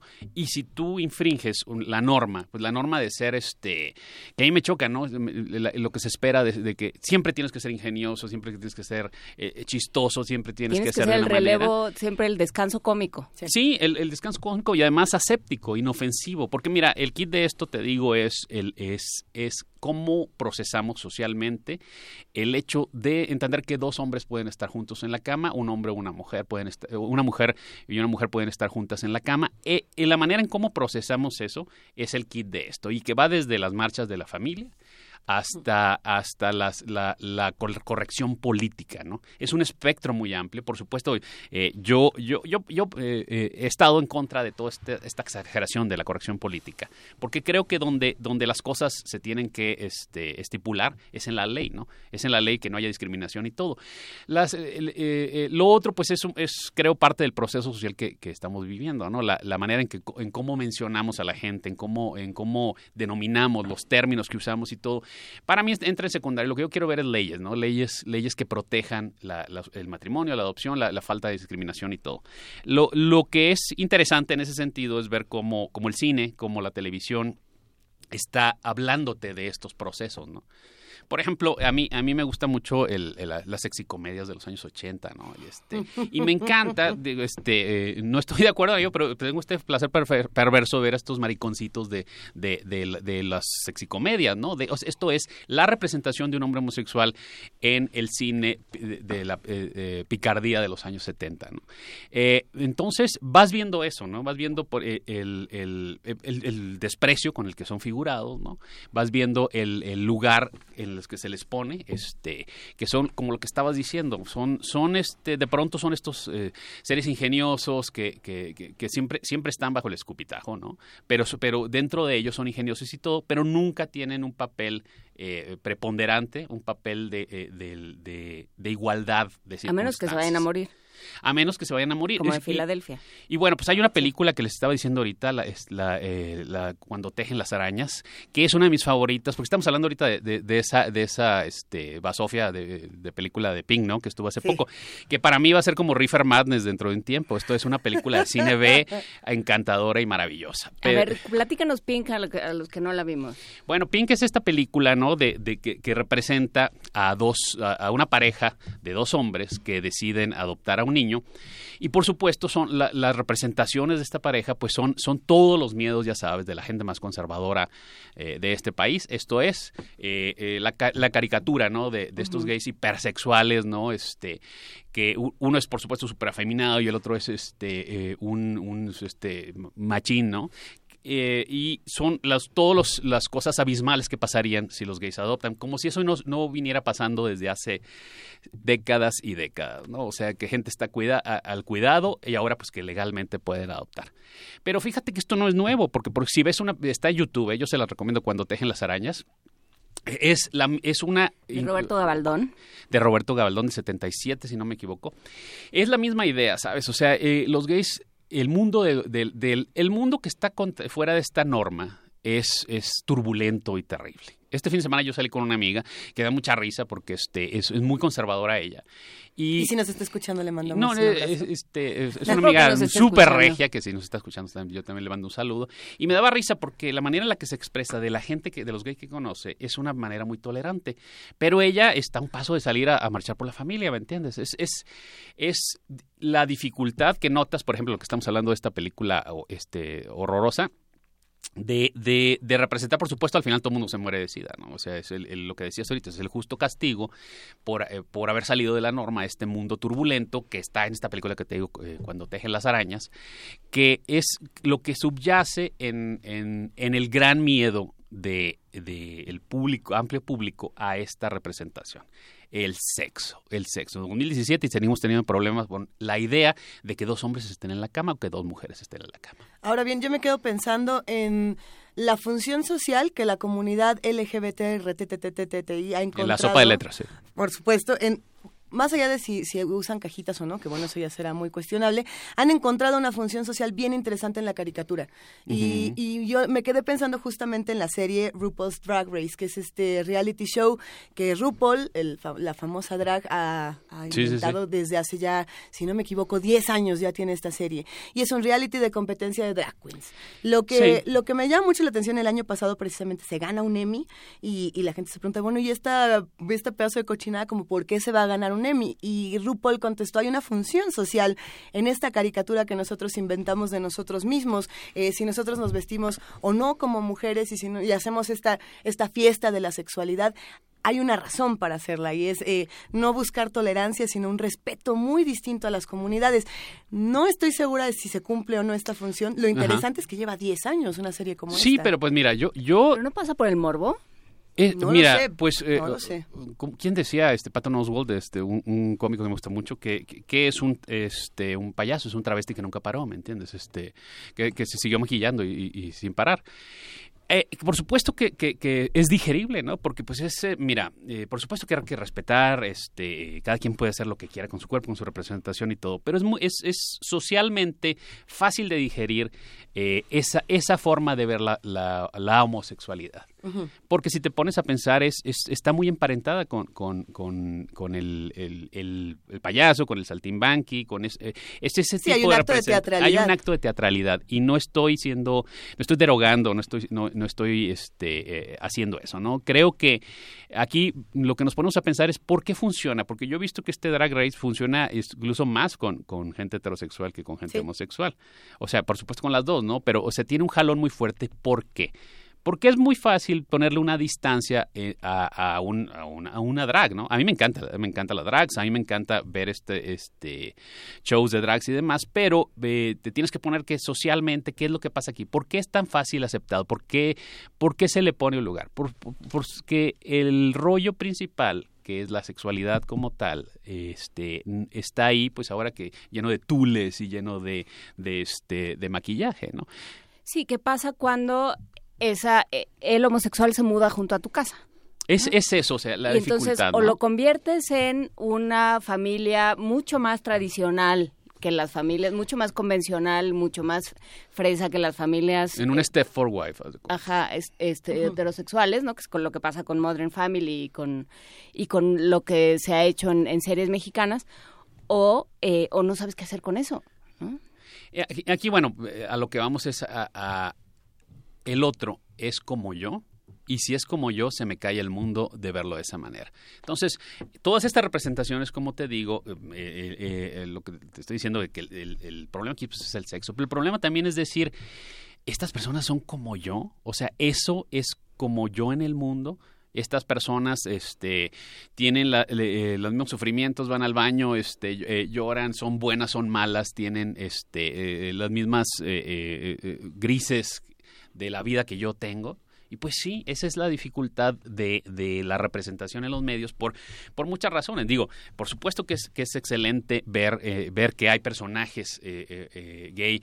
cuando hace años, hace no muchas décadas, gay se decía en voz baja, yo me acuerdo, entre gays cuando, cuando se hablaba de ello. Es bueno que haya pasado eso, pero también creo que es bueno traer a la discusión de lo que, el- que la gran dificultad es decir, eso que acabas de decir, pues es que mi vecino es, es como yo. y es, es un ser que, al cual no puedo acceder por estas caricaturas, por estos estereotipos que, está, que, que se están planteando en, en, medios o la manera de... Porque además, bueno, eh, lo, también lo decíamos, ¿no? Hay esta idea de por qué empiezan a estar, por qué, por qué es una discusión que yo tengo que tener con mi hijo. ¿no? Pensando en, en, en, La Bella y la Bestia o pensando en, en películas como Brokeback Mountain. ¿Por qué tengo que tener estas discusiones si es un tema que yo he alejado de mi esfera de, de conocimiento y de discusión? ¿no? Claro, Porque claro. yo tengo que explicarle qué es lo que pasa. Cuando además piensas en todos los niños que hoy llegan a la escuela y que tienen dos papás, dos mamás, este, un papá, una mamá y 18 abuelitos, o sea, que ya, que vienen de una probeta, que, que ya, ya tienes, eh, la realidad te está da- dando en la cara y sigue habiendo una negación, eso no existe. Fíjate que yo estaba en un café el otro día y estaba fascinado porque estaba al lado de una señora, este, eh, una señora heterosexual, hablando con otra señora heterosexual, de que en su colegio, bueno, yo vivo en la Condesa, este, de que en un colegio de, de ahí, eh, la mayoría de los padres eran homosexuales y que ellos eran una especie de lobby que estaba controlando al mundo, que es una de las grandes pesadillas y los grandes este, terrores de la gente, que, que es, un, es un alucine más para procesar todo eso, que hay una especie de lobby gay en, en el mundo, que hay una especie de lobby gay, este, bueno, el, eh, nuestro flamante cardenal a cada rato dice que, que es una especie de, ya sabes, de como un Darth Vader eh, rosa, ¿no? Es Que el imperio gay que ya el llegó por imperio todos gay y todo eso. este, y pues no, señores, o sea, la cosa es que los cambios sociales están sacando algo que siempre estuvo ahí que siempre estuvo ahí, pero que nunca se abordó de esta manera. ¿Por qué? Porque pues papá gay se casaba con, con, con una señora y esto no se hablaba más que este, en susurros es- o se hablaba a través de esas caricaturas eh, terribles de, de, de, este, de los gays como pervertidos, como ilícitos o, o como los gays condenados a, a, a la enfermedad o al crimen o a la O a destrucción. vivir en la tragedia, pensando en Oscar Wilde, pensando en Alexis de Marguerite Yourcenar. Alexis hizo el Tratado del Inútil Combate, ¿no? Es esta carta que le escribe un hombre a su esposa diciéndole, pues la verdad es que nunca... Sí, o, en el paraíso intelectual, ¿no? En el paraíso artístico, o sea, como eh, la quiénes eran, pues Cocteau era este Salvador Novo, pero ellos vivían en una esfera distinta, como en otro planeta, ¿no? El planeta de, de que eh, al que no tenemos que acceder porque pues ahí están los intelectuales y artistas y es bonito así verlos. son, son Es- excéntricos son sí. excéntricos, ¿no? Pero la cosa aquí, el problema es que lo que, que dejó de, de estar en esos, en, en esa cosa excéntrica y, y demás. Por ejemplo, to- todas estas, eh, hablamos, ¿no? De las supertías, ¿no? Estas tías que aparecían con, lo- con las familias perfectas, que eran tías este, súper locas y excéntricas y todo, que realmente era un personaje gay, o sea, eh, cuando estaban, no sé, con los, eh, con la familia de, la, de este, las representaciones de la familia es, eh, norteamericana y que llegaban estas tías que eran este, todas locas y todo, este, todo lo hacían de manera excéntrica. Para mí es como una representación de eso, ¿no? O sea, este, estas cosas están en otro ambiente, vienen, nos hacen reír un rato y está bien. Pero pues ahora la cosa es que Pero no las normalizas, no las metes a tu casa. la normalización. O sea, ¿cómo empiezo a ver a alguien que es como yo en el sentido de que tiene todas estas este, aristas, que tiene todas estas cosas eh, álgidas y bajas? ¿Y, y cómo, cómo accedo a, a- al otro, a estos otros y a estas otras, que sin todas estas caricaturas que antes me hacían entenderlos? Ahora Oye, que- ahora, hay, hay una, hay una visión, bueno, hablamos de las representaciones, ¿no? Digamos, Sí, sí, hay, sí, una, sí. hay una fenomenología que consiste en apreciar la vida cotidiana desde, desde diferentes esferas, pero Sí. el tema aquí es cómo Hollywood y cómo Disney en particular representan la homosexualidad. Sabemos que a lo largo del siglo XX hay todo un cine que no entra en estos cánones y que la presencia del homosexual tiene distintos grados y distintas funciones y simbólicamente representa varias cosas y no únicamente la genitalidad, sino representaciones de lo femenino y las caricaturas que se hacen desde diferentes perspectivas, porque quien caricaturiza realmente excluye y está haciendo perspectivas de otra manera. Pero aquí en el cine de Hollywood han aparecido en la última década varios análisis que muestran, como decía Luis al principio, esta visión en la que hay, hay varias, Aladino es un ejemplo, en, en La Sirenita hay otros ejemplos, en Pocahontas, y por ejemplo en esta última película de 2013, Frozen. ¿no? Frozen, ¿Cómo, sí, qué, decide, qué, qué piensas, Ricardo, que una, que una productora, qué diferencia hay entre Disney y Hollywood en las representaciones de la homosexualidad? Este. El tema es que hay una religión que piensa que los medios influyen a las personas y como decía Juan Inés, Hay hay, varios. hay muchísimo temor en que la gente que no quiere explicar ni hablar de sexualidad a sus hijos lo ve reflejado en la pantalla, que es la gran bitácora pedagógica de mucha gente, ¿no? Sí, pues mira, o sea, y va- vamos a lo mismo, ¿no? O sea, pues estás- estás- están hablando, por ejemplo, ahorita lo del genio de Aladino, pero ninguno de ustedes me puede afirmar del todo que eso así era. Y esa es la representación como la que te digo, bueno, pues este, yo veía de, lo- de los 70 estas series y veía estos personajes que así como el genio de Aladino, o sea, son, son, son personajes de lo excéntrico y del, del, del, este, de lo fosforescente, ¿no? Eh, Los queer. ajá. lo- sí, o sea, por eso pues, Sí, también está este- esta onda de lo queer y de lo extraño. Lo que estamos viendo ahora son formas que, que, bueno, pues también cuidando mucho el dinero, porque de eso se tratan estas industrias.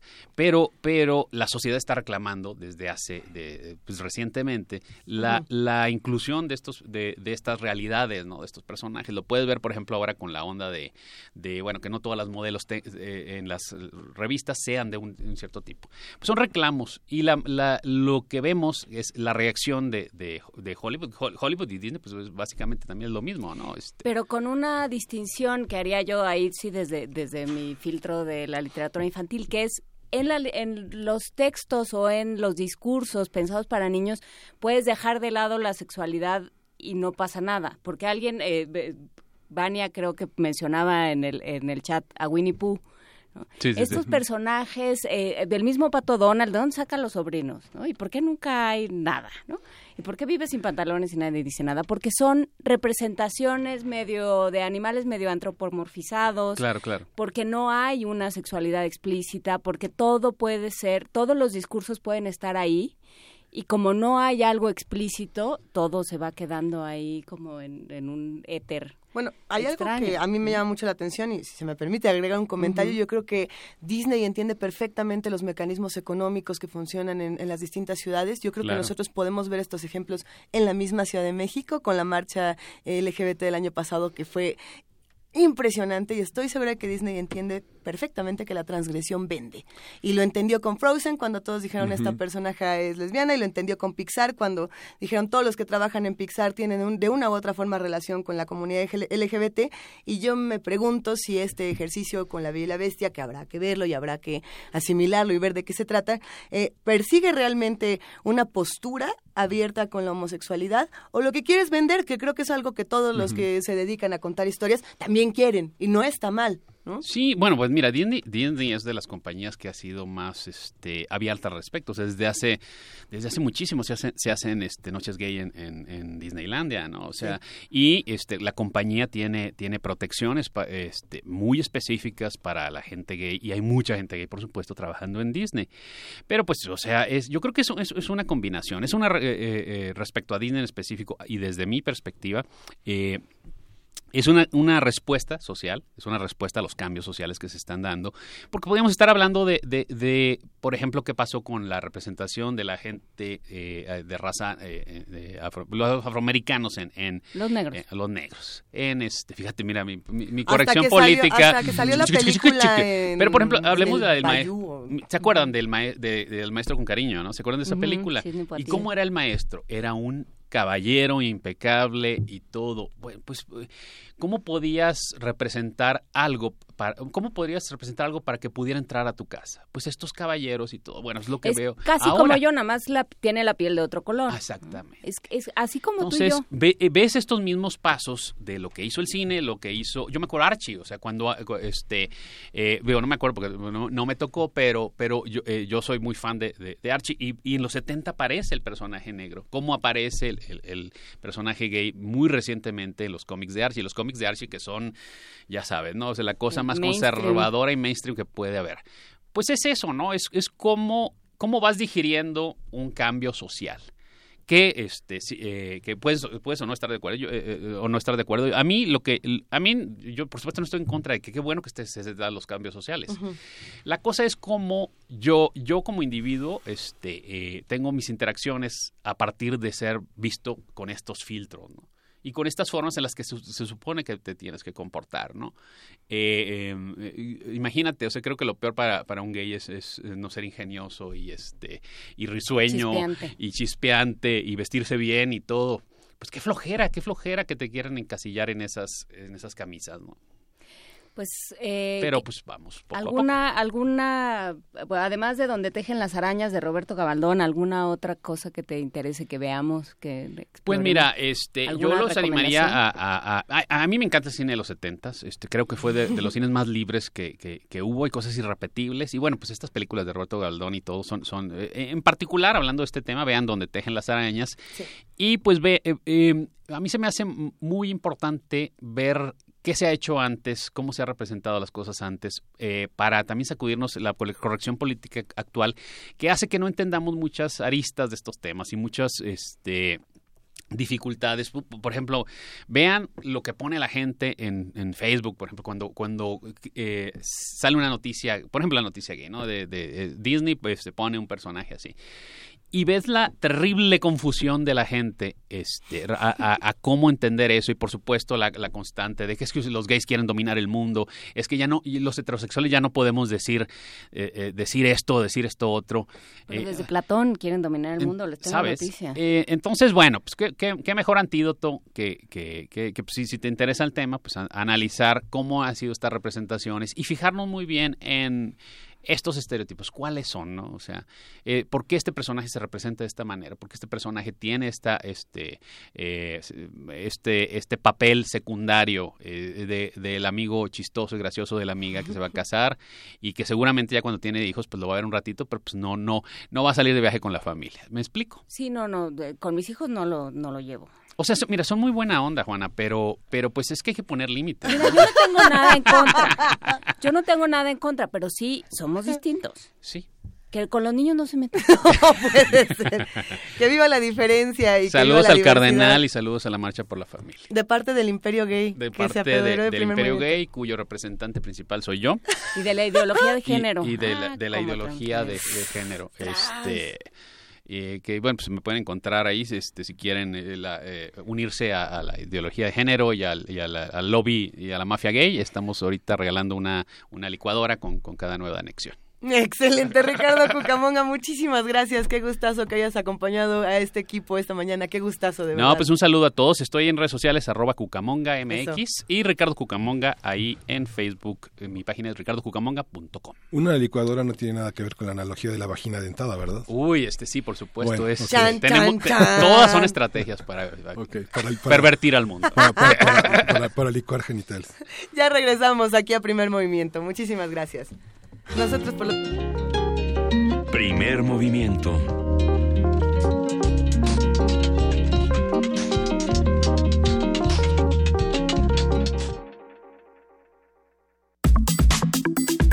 Nota del día.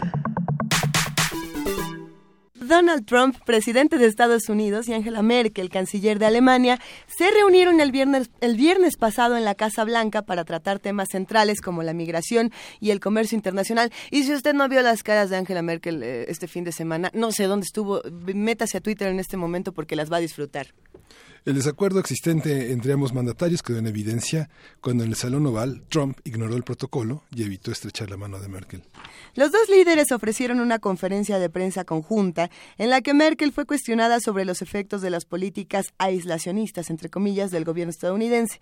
Y bueno, pues sí, ante esto Trump aseguró estar a favor, también cito, un intercambio comercial justo y recíproco. Vamos a ver de qué se trata todo esto. Sí, vamos a hacer un análisis de esta reunión, lo que se dijo en la prensa y las lecturas que se pueden hacer de este acontecimiento. Para ello nos acompaña eh, Luis Guacuja, quien es responsable del programa de estudios sobre la Unión Europea del posgrado de la UNAM. Muy buenos días, Luis, ¿cómo estás? ¿Qué tal, Luisa, Juan Inés, Miguel Ángel? Buen día a ustedes y al auditorio. Gracias, buen día. A ver qué pasó este fin de semana, porque nosotros nos quedamos nada más con estas imágenes perturbadoras de la desesperación de Angela Merkel, pero también con muchos comentarios eh, de lo más contrastados. Cuéntanos, por favor, cómo estuvo esta reunión, querido Luis Guacuja.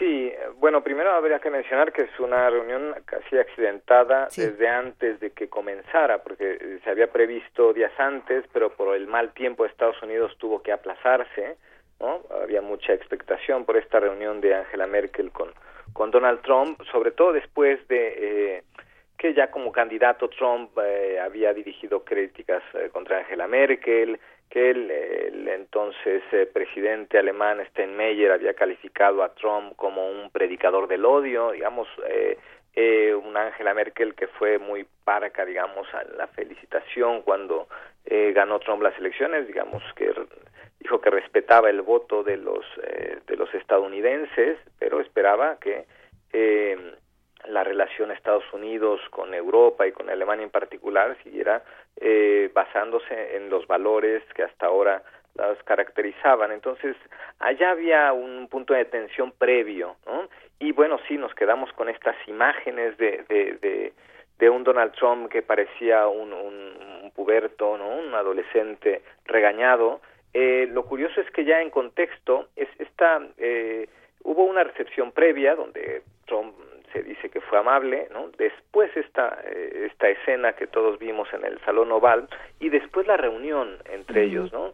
Eh, tal vez es parte de esta, no sé si estrategia o esta manera tan peculiar que tiene Donald Trump de, de, de negociar o de tratar a sus invitados o tal vez estas señales eh, corporales bastante eh, curiosas de, de, un Donald Trump frente a Angela Merkel que evidentemente se sentía incómodo, ¿no? Y, eh, y se, se podía advertir una tensión por ahí entre ambos mandatarios. Uh. Y más allá de eso, en el discurso, porque bueno, empezaron los dimes y diretes de eh, Alemania le debe a la OTAN, la OTAN no, de, no, este, no es verdad, ya salieron a desdecirlo, ya, bueno, es, un, es una pachanga para variar. Pero, eh, ¿qué pasó en el discurso? Eh, sí, bueno, hubo una, reunión previa donde hablaron de temas de, seguridad, de hablaron de los temas de la relación con Rusia, del tema de Ucrania, de la relación en materia de defensa, ¿no? Estas uh -huh. aportaciones por ahí eh, dejó ver Donald Trump también con un tuit ahí diciendo que pues los alemanes no pagaban lo que les correspondía, ¿no? Uh -huh. eh, Angela Merkel fue muy clara, el, aumentamos el año pasado el 8% de nuestro presupuesto para la OTAN y, eh, y algunos temas que él simplemente evitó, ¿no? Casi, casi eh, dejando clara su postura, diciendo que no es aislacionista, que él es un empresario, eh, y que busca el beneficio de todos. Y bueno una Angela Merkel que defiende el tema del libre comercio como un factor importante de progreso como un tema eh, eh, también habrá que recordar un tema que seguramente se habló en privado fue esta, este acuerdo estancado en sus negociaciones el acuerdo transatlántico entre la Unión Europea y los Estados Unidos que está pues ahí en, en stand-by. Y, eh, y los temas donde pues también no hay coincidencia ¿no? la política que tiene Angela Merkel y la Unión Europea frente al tema de refugiados y la posición de, de, de Trump que califica pues esto no que, que la migración es un eh, es un privilegio y no un derecho no uh -huh. o sea digamos temas ahí eh, eh, de distancia muy muy clara pero que al final creo que eh, pues la, la, relación para para ambos no eh, eh, que no, no se esperaban tampoco muchos resultados pero eh, pues son aliados aunque no nos guste y aunque no les guste, ¿no? Y es mejor que haya una buena relación eh, para todo el mundo, es, es, importante una buena relación entre Alemania y Estados Unidos más allá de estos gestos que vimos en, en estas escenas del viernes. Luis, ¿qué diferencia hay entre el modelo norteamericano y el modelo alemán y la presidencia que ocupa Angela Merkel desde diciembre del año pasado en el G20? ¿Qué, qué distinción genera en torno a su propio modelo de desarrollo y frente al modelo eh, expansivo de los Estados Unidos? ¿Cuáles serían los rasgos que definen la diferencia de los modelos en la parte económica? Sabemos que el asunto migratorio es otro de los grandes temas que los distinguen y separan, ¿no? Sí, sí, bueno, habrá que decir que bueno, Angela Merkel representa una ideología demócrata cristiana, ¿no? liberal en torno al tema comercial, ¿no? Eh, pero sin embargo Alemania ha sido un modelo de desarrollo, ¿no? La, eh, digamos, no solo atribuible a la socialdemocracia, sino el modelo eh, de un Estado social, de un Estado protector, de un Estado que privilegia el desarrollo, ¿no? Y hay una, una distancia muy grande de modelos, si lo comparamos con este modelo estadounidense o si hacemos esta distinción de, de la apuesta de Alemania desde hace eh, más de 66 años hacia una integración económica, política, ¿no? que es eh, ahora eh, pues eh, Angela Merkel quien tira de, de, de la carreta de la, la Unión Europea y por otro lado un, un Donald Trump que eh, acusa los tratados de libre comercio, ¿no? Eh, con, eh, con muchas premisas eh, falsas, pero donde Estados Unidos él, él justamente representa ¿no? el, eh, tal vez el sueño americano de, de hace tiempo, ¿no? una, una persona que hereda una gran fortuna y, y que puede llegar a, a, tener el poder, bueno, tanto poder como ahora ser presidente, ¿no? Este, pero es un tema muy individualista y es una apuesta muy individualista y es la que está en sus discursos, por más que diga él que no es aislacionista y tal, bueno, pues su discurso va por otro lado, ¿no? Habrá que esperar cuánto tiempo puede sostenerlo él mismo y, y su partido esta esta posición frente a, a, a, la globalización, ¿no? También eh, hubo esta reunión de, de, del G20, ¿no? Sí. Que, que, que, también marca ahí este temas interesantes. Parece increíble que a estas alturas del partido, con la historia que trae Estados Unidos detrás, venga la canciller alemana a hablarles de libre comercio, a hablarles de eh, tolerancia y respeto e inclusión para los refugiados, de, de una de, de, una visión más abierta ante el mundo. O sea, sí ya estamos en unos niveles de discurso que no pensamos que fuéramos a tener de nuevo en, en, Estado, en lo que respecta a Estados Unidos, por lo menos. Claro, eh, sí, sí, y bueno, una posición de Angela Merkel como una, este, eh, casi como una tía ahí comprensiva del sobrino rebelde, ¿no? Eh, mm. A ella pues le han tocado tres presidentes estadounidenses, ha tenido y ha sorteado una relación con Estados Unidos eh, desde hace tiempo, ¿no? una política experimentada frente a un eh, Donald Trump que está aprendiendo, ¿no? Y, y, y, que tiene estos exabruptos que son conocidos por por todo el mundo y estas distancias que hay con el modelo europeo, ¿no? Europa que tendría que ser esa ese referente y ese contrapeso justamente hacia eh, eh, estas expresiones estadounidenses de los de los últimos meses, ¿no? En 60 días, bueno, pues eh, ha cambiado el mapa eh, mundial, la concepción de las cosas y también los riesgos globales ante estos exabruptos, ¿no? Creo que eh, eh, el contraste es muy evidente, ¿no? Las reacciones de uno y otro también lo son. Eh, evidentemente, el, el eh, pareciera que un Donald Trump se siente intimidado por una mujer eh, con el poderío político eh, de, de, de, Angela Merkel, ¿no? Y la referencia que representa, el reconocimiento que tiene Angela Merkel en Estados Unidos es muy alto, ¿no? Sí.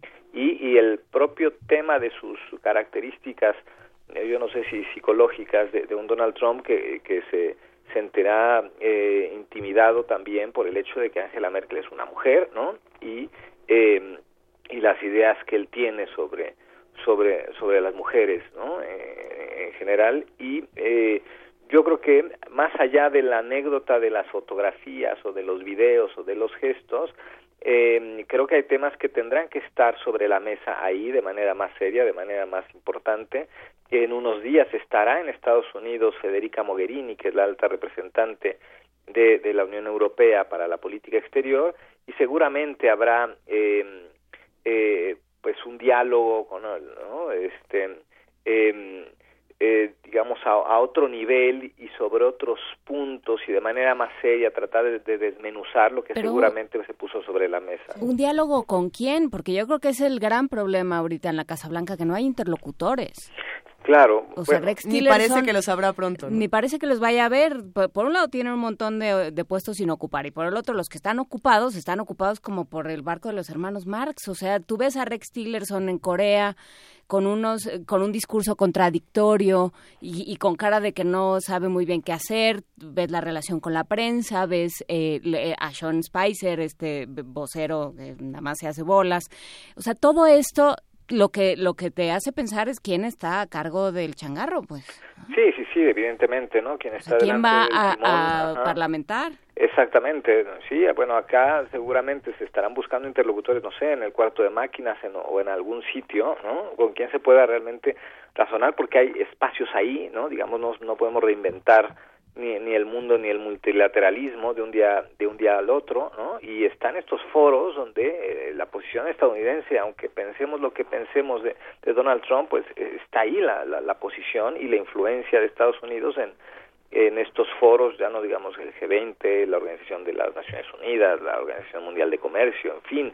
Eh, eh, eh, insisto, Donald Trump es alguien que está aprendiendo a ser presidente, pero el mundo está aprendiendo también a ver cómo trata con este con este personaje y, y bueno hizo ese entorno cercano que, eh, que como bien apuntas no este pareciera que no hay estos estos rostros no con quién con quién hablar. Eh, había una eh, pues una anécdota que se le atribuye a Henry Kissinger que eh, alguna vez él decía refiriéndose a Europa que cuando cuando quería comunicarse con Europa no sabía qué teléfono marcar no bueno, ahora creo que eh, eh, la cosa está al revés, o sea, no solo de Europa, sino el mundo no sabe con quién con quién dialogar, ¿no? De manera seria, eh, no solo ante Donald Trump, sino una serie de, de, de, personajes también de su equipo que, pues, no parecen ser los interlocutores más válidos, pero hay que buscar alguno. Pues sí, con estos bueyes hay que arar. Así es, exactamente. Pues con esta bonita reflexión te, damos las gracias, eh, Luis Guacuja, responsable del programa de estudios sobre la Unión Europea del posgrado de la UNAM. Gracias por ser nuestro Virgilio por el bonito mundo de la política internacional. ¿eh? Gracias, muy buen día. Un abrazo. Hasta luego. Y vamos a escuchar de Brahms la danza húngara número uno, que calificó Edith Zitlali de intensa y poderosa y nos dijo que nos fijáramos en el diálogo entre cuerdas y alientos. A ver, vamos a ver.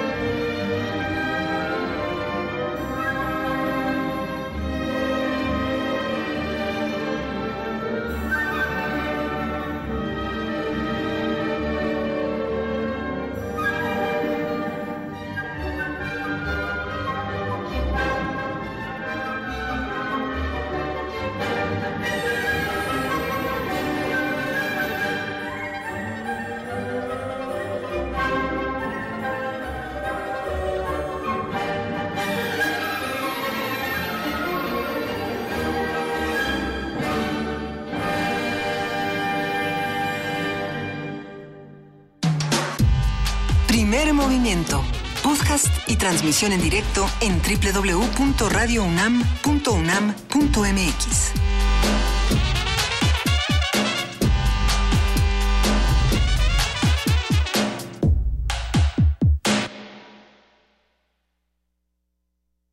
Corte informativo.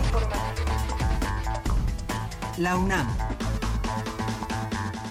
Investigadores del Servicio Arqueomagnético Nacional analizan la osamenta de una mujer encontrada en Tlailotlacan, Teotihuacán, se determinó que probablemente se trata de una persona de la élite maya que vivió entre los años 570 y 660 después de Cristo. Habla Apto Gojichaisvili, académico del Instituto de Geofísica de la UNAM. Hay indicios que podría ser mayas, ¿no? Y lo que nosotros tenemos sorprendente es que para nosotros fechamiento es más o menos entre 650 y 700 y aparte que esto eh, se asigna por primera vez la fecha, digamos, absoluta, no relativa.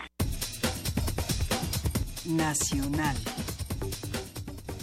La Comisión Jurisdiccional del PRD ratificó la suspensión de derechos partidarios al senador Miguel Barbosa por 30 días hábiles. En la misma sesión se reconoció a Dolores Padierna como coordinadora del partido en el Senado. Al respecto, Miguel Barbosa acusó que dicha instancia actuó por consigna, rechazó que haya amenazado a Dolores Padierna con destruirla políticamente. Es falso lo dicho por la senadora Dolores Padierna, en el sentido de haberla amenazado. Nunca he tenido una conversación con ella en donde la haya yo agredido. Yo expreso mi respeto por ella, pero no voy a seguir callando ante tanta mentira. De manera muy respetuosa, considero que a la senadora Padierna la están utilizando. Por su parte, Alejandra Barrales, presidenta nacional del PRD, acusó a Miguel Barbosa de promover la salida sistemática de senadores del Sol Azteca. Si alguien ya no, ya no se siente eh, correspondido, ya no se encuentra, eh, ya no coincide pues con lo que está haciendo el partido, pues puede tomar la decisión que juzgue pertinente. Luis Videgaray, secretario de Relaciones Exteriores, llamó a los empresarios mexicanos a hacer un examen de conciencia en torno a la conveniencia de participar en la construcción del muro entre Estados Unidos y nuestro país. México es un país de libertades, es un país de libertades, incluyendo las libertades económicas. Y aquí compete a cada mexicano y a cada empresa mexicana verse frente al espejo, hacer un examen de conciencia sobre qué es lo correcto. Edgar Elías Azar, presidente del Tribunal Superior de Justicia y del Consejo de la Judicatura de la Ciudad de México, presentará este martes su renuncia al cargo. Elías Azar será nombrado embajador de Países Bajos. Internacional. Theresa May, primera ministra británica, anunció que activará el Brexit el próximo 29 de marzo. Ese mismo día, May comparecerá ante el Parlamento británico para abrir un plazo máximo de dos años de negociaciones para pactar las condiciones de la salida de la Unión Europea. El presidente de Ecuador, Rafael Correa, aseguró que la constructora Odebrecht pide imposibles en el acuerdo que busca la Fiscalía del país andino para obtener información sobre el caso de supuestos sobornos de la firma brasileña a funcionarios públicos. Lo que están preparando es supuestamente filtrar la lista Odebrecht. Como todos han leído, como todos deberían conocer al menos, lo ha dicho claramente Brasil, lo ha dicho claramente el Departamento de Justicia, esa lista no está disponible, no la han dado a conocer. La pidió hasta una senadora, creo que es, o congresista, esta Eliana Ross, que es senadora, que nos odia, te pidió para hacerle daño al gobierno de Correa, el Departamento de Justicia le dijo, no, estamos investigando, mostrando bastante responsabilidad, porque Odebrecht puede dar la lista que le dé la gana, pero hay que ver dónde están los depósitos, si es correcto no es correcto. Si no, imagínense, solo dando un nombre y ya se crucifica esa persona.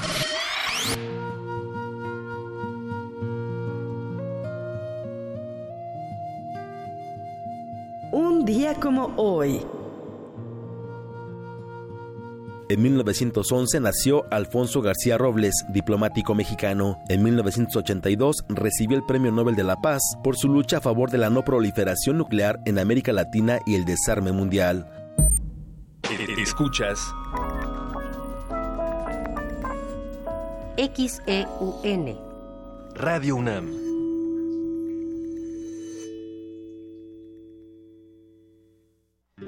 El siglo XVI, conocido como Cinquecento, es un heredero del humanismo que funda la estética de lo extraordinario y nunca es menos clásico que cuando piensa que es clásico.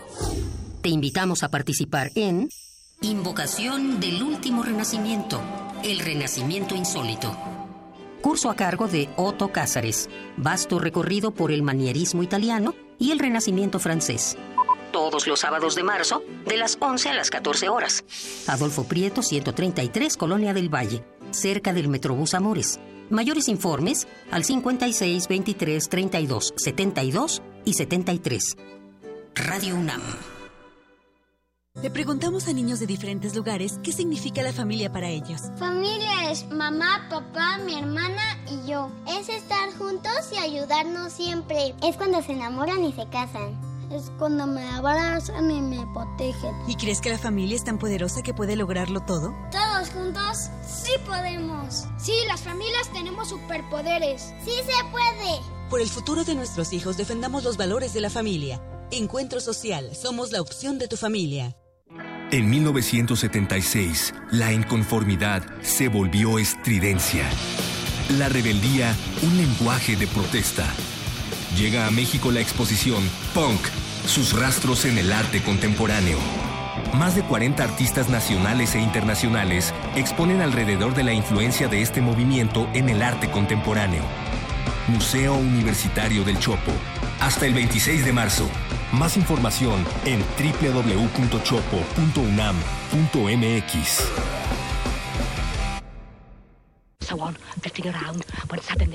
Una galería para descubrir sonoridades del mundo poco conocidas. Abre la puerta del Gabinete de Curiosidades. Serie que recupera y analiza audios y grabaciones de diversos archivos sonoros. Domingos a las dos y media de la tarde con Frida Saldívar y Luisa Iglesias. Somos coleccionistas de sonidos. 96.1 de FM. Radio UNAM. Llega a México la exposición Tres siglos de grabado de la Galería Nacional de Arte de Washington, en la que se exhiben 144 obras de artistas como Jackson Pollock, Andy Warhol, Roy Lichtenstein, José Clemente Orozco y Diego Rivera, entre otros. La muestra puede visitarse en el antiguo Colegio de San Ildefonso, en la calle de Justo Sierra número 16, Centro Histórico de la Ciudad de México. Sergio García Ramírez, doctor en Derecho. No es sencillo arribar a una cultura de derechos humanos después de siglos de contiendas, de odios, de enfrentamientos, de discriminaciones, pero esa es la gran tarea de la humanidad. Te invitamos al curso Derechos Humanos. Derechos Humanos. Sistema Interamericano de Protección. Imparte el doctor Sergio García Ramírez. Sala Carlos Chávez del Centro Cultural Universitario, los días 13, 15 y 22 de marzo, de las 18 a las 20.30 horas. Informes al 5622-7070, 5622-6605 o en www.grandesmaestros.unam.mx. El cupo es limitado. Inscríbete ya. Invita el programa grandesmaestros.unam de la Coordinación de Difusión Cultural de la UNAM. Cineclub Radio Cinema presenta el ciclo Mujeres Directoras. Film de amor y de anarquía de Lina Vermüller. Las Memorias de Antonia de Marlene Gorris. India Song de Marguerite Duras. Olimpia de Leni Riefenstahl. Todos los miércoles de marzo, 18 horas. Sala Julián Carrillo. Adolfo Prieto, 133, Colonia del Valle. Entrada libre. Radio UNAM. Marzo llega con muchos estrenos que no te puedes perder. Escúchalos en descargacultura.unam. Te recomendamos. Haz que tu imaginación vuele. Disfruta de El Gran Teatro del Mundo. En la representación igualmente satisface el que bien al pobre hace, con afecto, alma y acción, como el que hace al rey. Y son iguales este y aquel en acabando el papel. Descarga cultura gratis en www.descargacultura.unam.mx. Búscanos en redes sociales, en Facebook como Primer Movimiento UNAM y en Twitter como P Movimiento o escríbenos un correo a primermovimientounam@gmail.com. Hagamos comunidad.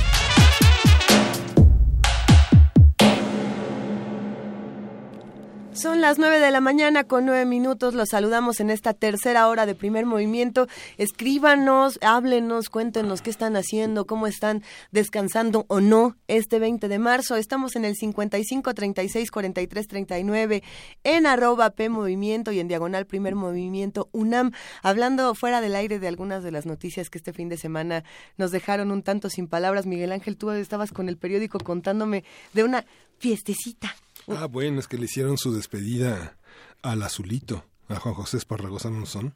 Y bueno, todo un, todo, todo un trámite para que alcohol, drogas y eh, fiesta pudiera tener lugar en, en una nueva área del penal. Bueno, pues habrá que discutir qué es lo que está pasando en los penales en nuestro país, habrá que discutir eh, cómo se abordan estos temas desde la universidad, qué responsabilidades también tiene que tomar la academia para que el conocimiento, la seguridad y la información pasen hacia todos nosotros. Eh, por lo pronto, nosotros tenemos precisamente información de lo que se hace en la universidad, Miguel Ángel. Sí, a través de brigadas comunitarias, la Escuela Nacional de Estudios Superiores Unidad León de la UNAM brinda atención gratuita en fisioterapia y odontología.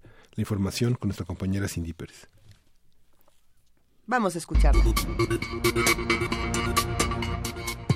La Escuela Nacional de Estudios Superiores, Unidad León de la UNAM, realiza brigadas comunitarias en beneficio de la población de Guanajuato, así como otros estados aledaños. Con la ayuda de estudiantes y profesores voluntarios, se atiende de manera gratuita en áreas de fisioterapia y odontología. En entrevista con Radio UNAM, Fátima Aguilar, coordinadora del programa Brigadas Interdisciplinarias, Unidades Comunitarias, explicó que están en cada municipio de Guanajuato de cuatro a seis fines de semana, en los cuales conjuntan pacientes que requieren quieren cirugías. Lo citamos en un fin de semana específico que se dedica solo a realizar cirugías, bueno, no solo a realizar cirugías, pero su fuerte es realizar cirugías.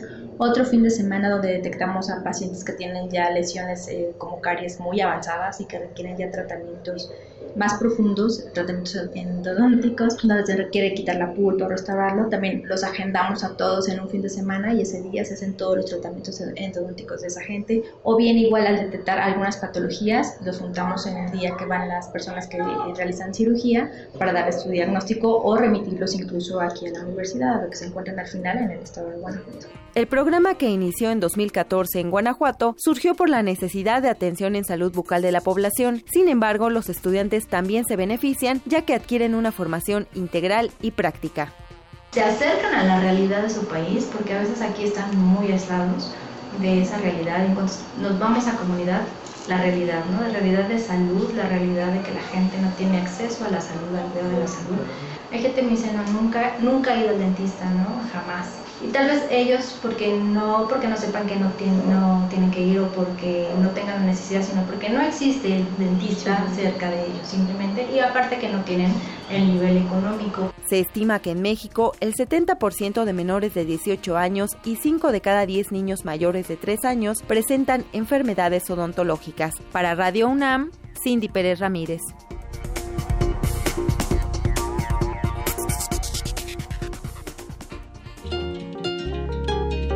Primer movimiento.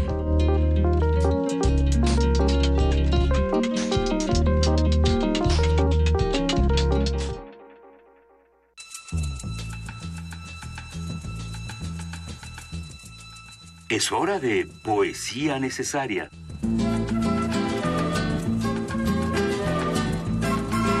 Es hora de poesía. Es hora de poesía necesaria, Juana Inés. ¿Y qué traes?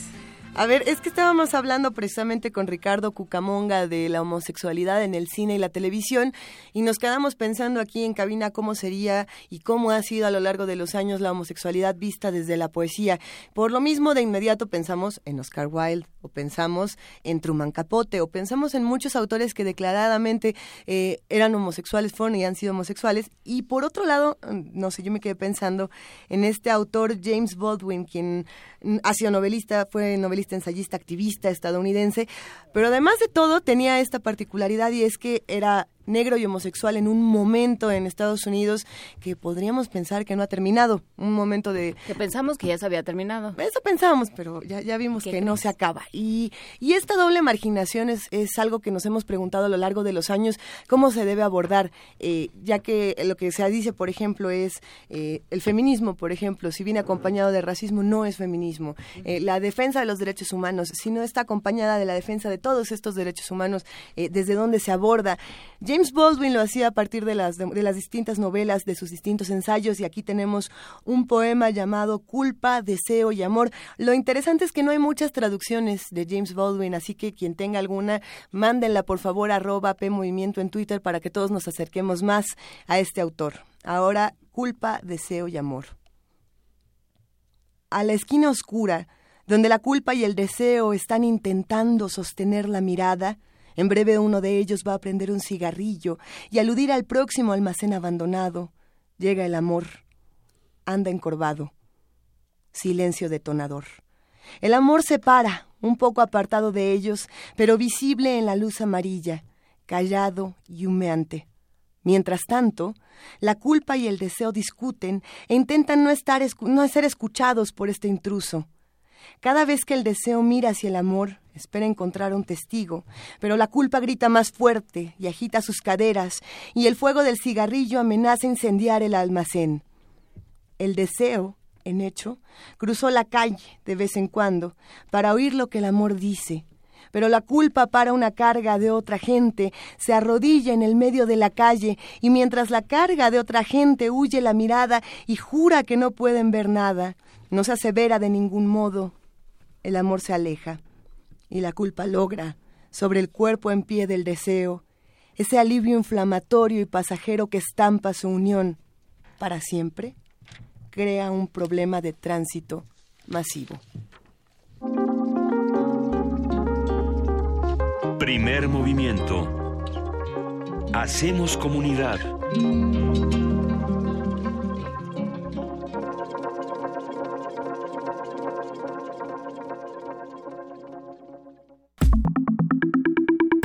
La mesa del día.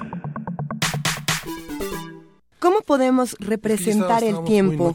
¿Qué significa para nosotros? Para responder estos cuestionamientos, la agencia Cuarto Oscuro convoca al concurso de fotografía 2017 El Tiempo.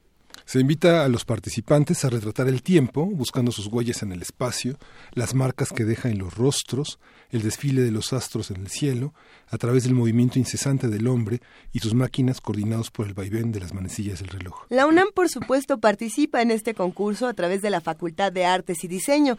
El ganador será premiado con una cámara Nikon de 750 y 50 mil pesos. Hay nada más.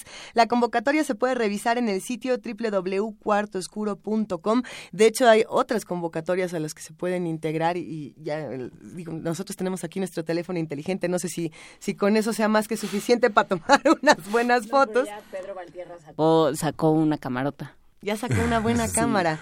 Una de verdad. Sí, Pedro Valtierra está con nosotros, él es un maestro de la lente, un fotoperiodista, un artista, y él es fundador de la agencia Cuarto Oscuro sobre la imagen y lo que nos revela sobre la función que cumple la imagen en el periodismo contemporáneo. Bienvenido, Pedro. Buenas Gracias, Miguel Ángel. Gracias por la invitación a Radio UNAM, a todos. Y pues muchas gracias, pues ser un fotoperiodista no es fácil, y menos en los últimos años. Creo que esta, este oficio tan maravilloso ah, tiene cada vez más riesgos y más cosas que enfrentar, pero también tiene una responsabilidad muy importante. Pedro, cuéntanos. Sí, bueno, ser fotógrafo de prensa hoy en día está muy complicado, es muy riesgoso. Eh, hace dos días, precisamente en Veracruz, volvieron a asesinar a un periodista que no es fotógrafo, pero es periodista. Entonces, en los últimos años, lamentablemente en México, se, el oficio de periodistas y en, general todos, tanto fotógrafos como reporteros, pues es muy riesgoso eh, hacerlo por esta situación de violencia.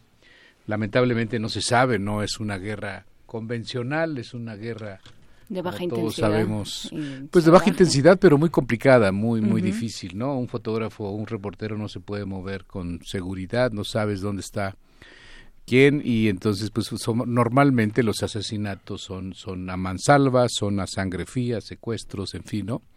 Es una guerra con características muy especiales y bueno, lamentablemente este, los fotógrafos y los periodistas están eh, a merced tanto de las autoridades que no les gusta mucho como del, los, los del crimen organizado, ¿no? Yo pienso que es uno de, las, eh, de los momentos más difíciles que vive el periodismo en nuestra historia independiente. Por supuesto, y, bueno, empieza a haber eh, no solo un problema de técnico, digamos, un problema de falta de respeto o de, o de entender para qué sirve el periodista.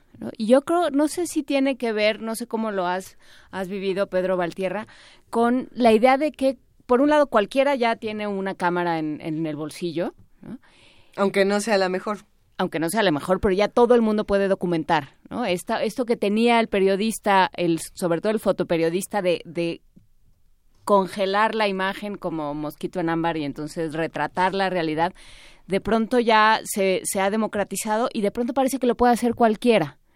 ¿Cuáles son los retos hoy de ser periodista? No, mira, bueno, los retos es que eh, primero lo que decíamos de la violencia, pero luego la otra parte pues son la competencia que es tan masiva, tan amplia. Ustedes mismas están diciendo lo del teléfono o lo de la cámara que aunque no sea de buena calidad, bueno, esta cámara aparentemente es de muy buena calidad, pero ese ese iPhone tiene más este megapíxeles que esta cámara. En realidad, bueno, ahora con tantos millones de, de, de cámaras que existen, eh, todo está prácticamente siendo observado. El riesgo para los periodistas es que eso te hace, te obliga a competir y en una en una cierta desventaja porque las redes sociales como ustedes saben hoy están marcando ya el rumbo o prácticamente no determinando lo que van a publicar los medios en general entonces nos enfrentamos a varias circunstancias, pero bueno, una de las cosas importantes que preguntabas es en, la responsabilidad social. Yo soy de los que creen, por quizá por mi formación, yo vengo de la prehistoria, me formé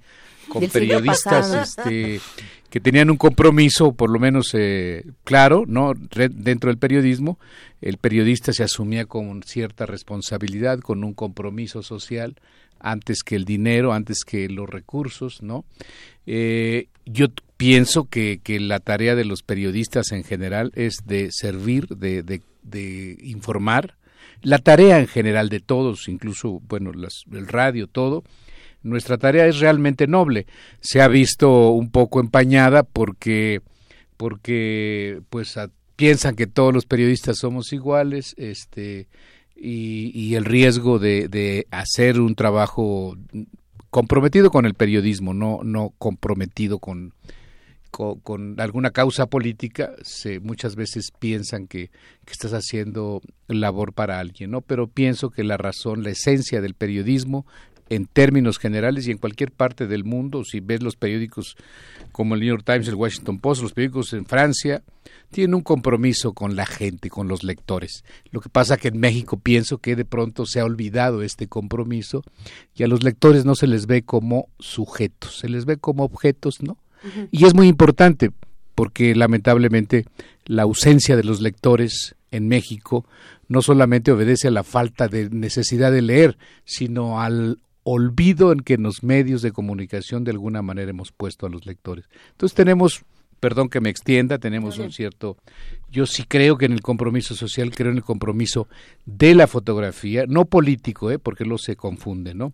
En el compromiso, digamos, como lo hemos hecho tanto en el Sol de México como en el Uno más Uno, donde estuvimos aquí con Miguel Ángel. Miguel Ángel ya hace algunos años, no decimos cuántos, se asumía un compromiso y se, por ejemplo, se, se, se, se ejercían, se hacían, los, eh, se practicaban los géneros periodísticos, la entrevista, el reportaje, el ensayo, en fin, que es géneros que ya hoy prácticamente no, no se cultivan mucho. Hay una controvertida responsabilidad de los fotoperiodistas que creo que se ha discutido desde hace muchísimos años y, y es este asunto de ves algo que nadie más ve, tomas esta imagen, ¿qué hiciste después? ¿no? Y lo, mismo se preguntaban en el caso del niño sirio, por ejemplo, con esta imagen que dio vuelta al mundo en cuestión de segundos gracias a las redes sociales, pero esto mismo ocurrió hace 30 años, ocurrió hace 40 años, lo vimos también aquí en nuestro país cuando, cuando sucedió esta tragedia espantosa de Ayotzinapa, cuando ocurrió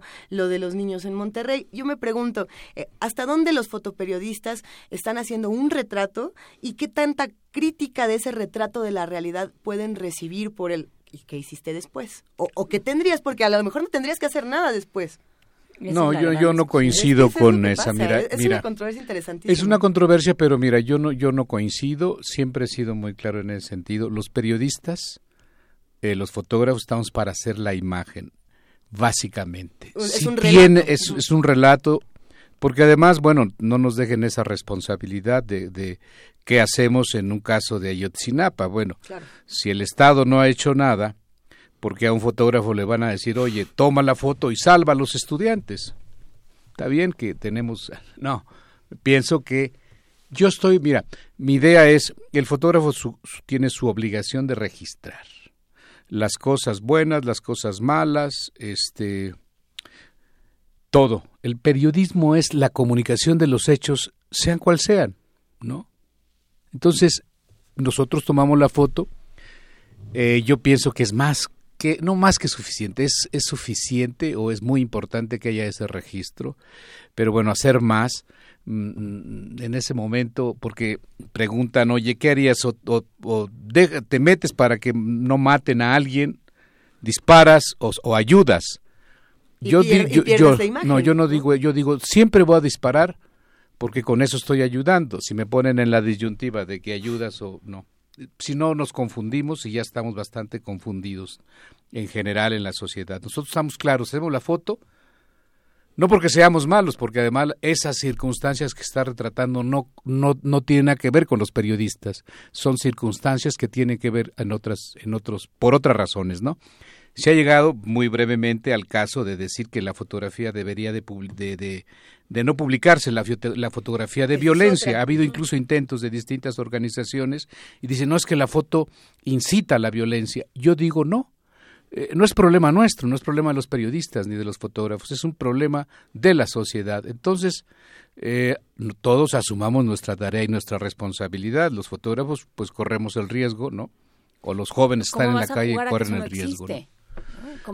No podemos jugar a eso y nosotros retratamos lo bueno y lo malo. Decía un presidente de la República cuyo nombre no quiero mencionar que no se podía leer los periódicos porque puras malas noticias.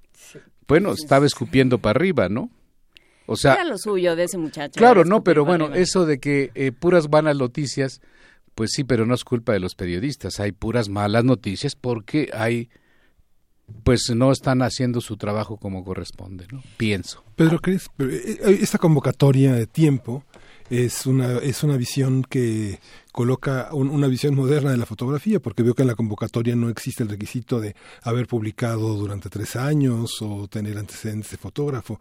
De alguna manera, Cuarto Oscuro parte de que el documento fotográfico es el rey, de que, que es el protagonista, ¿no? Entonces van a calificar la fotografía, que es algo que que has hecho en la revista y en la agencia durante muchos años, darle valor al documento más que a los nombres, aunque las trayectorias es algo que se respeta. Sí, mira, nosotros, eh, la revista, la agencia tiene, Cuartzur tiene 31 años, la revista tiene 24, va a cumplir 24 años, y este concurso, siempre cada año con un tema distinto, lo hacemos desde hace 18 años. Hoy es el tema del tiempo, y en efecto, nuestro concurso tiene una característica. Nosotros no, no, no, calificamos profesionales y aficionados, porque vemos que la diferencia entre aficionados y profesionales no existe realmente, ¿no? Eh, como ustedes saben, como ustedes lo han dicho en ese, hace un momento, eh, hay una enorme cantidad de fotógrafos. Prácticamente todos somos fotógrafos.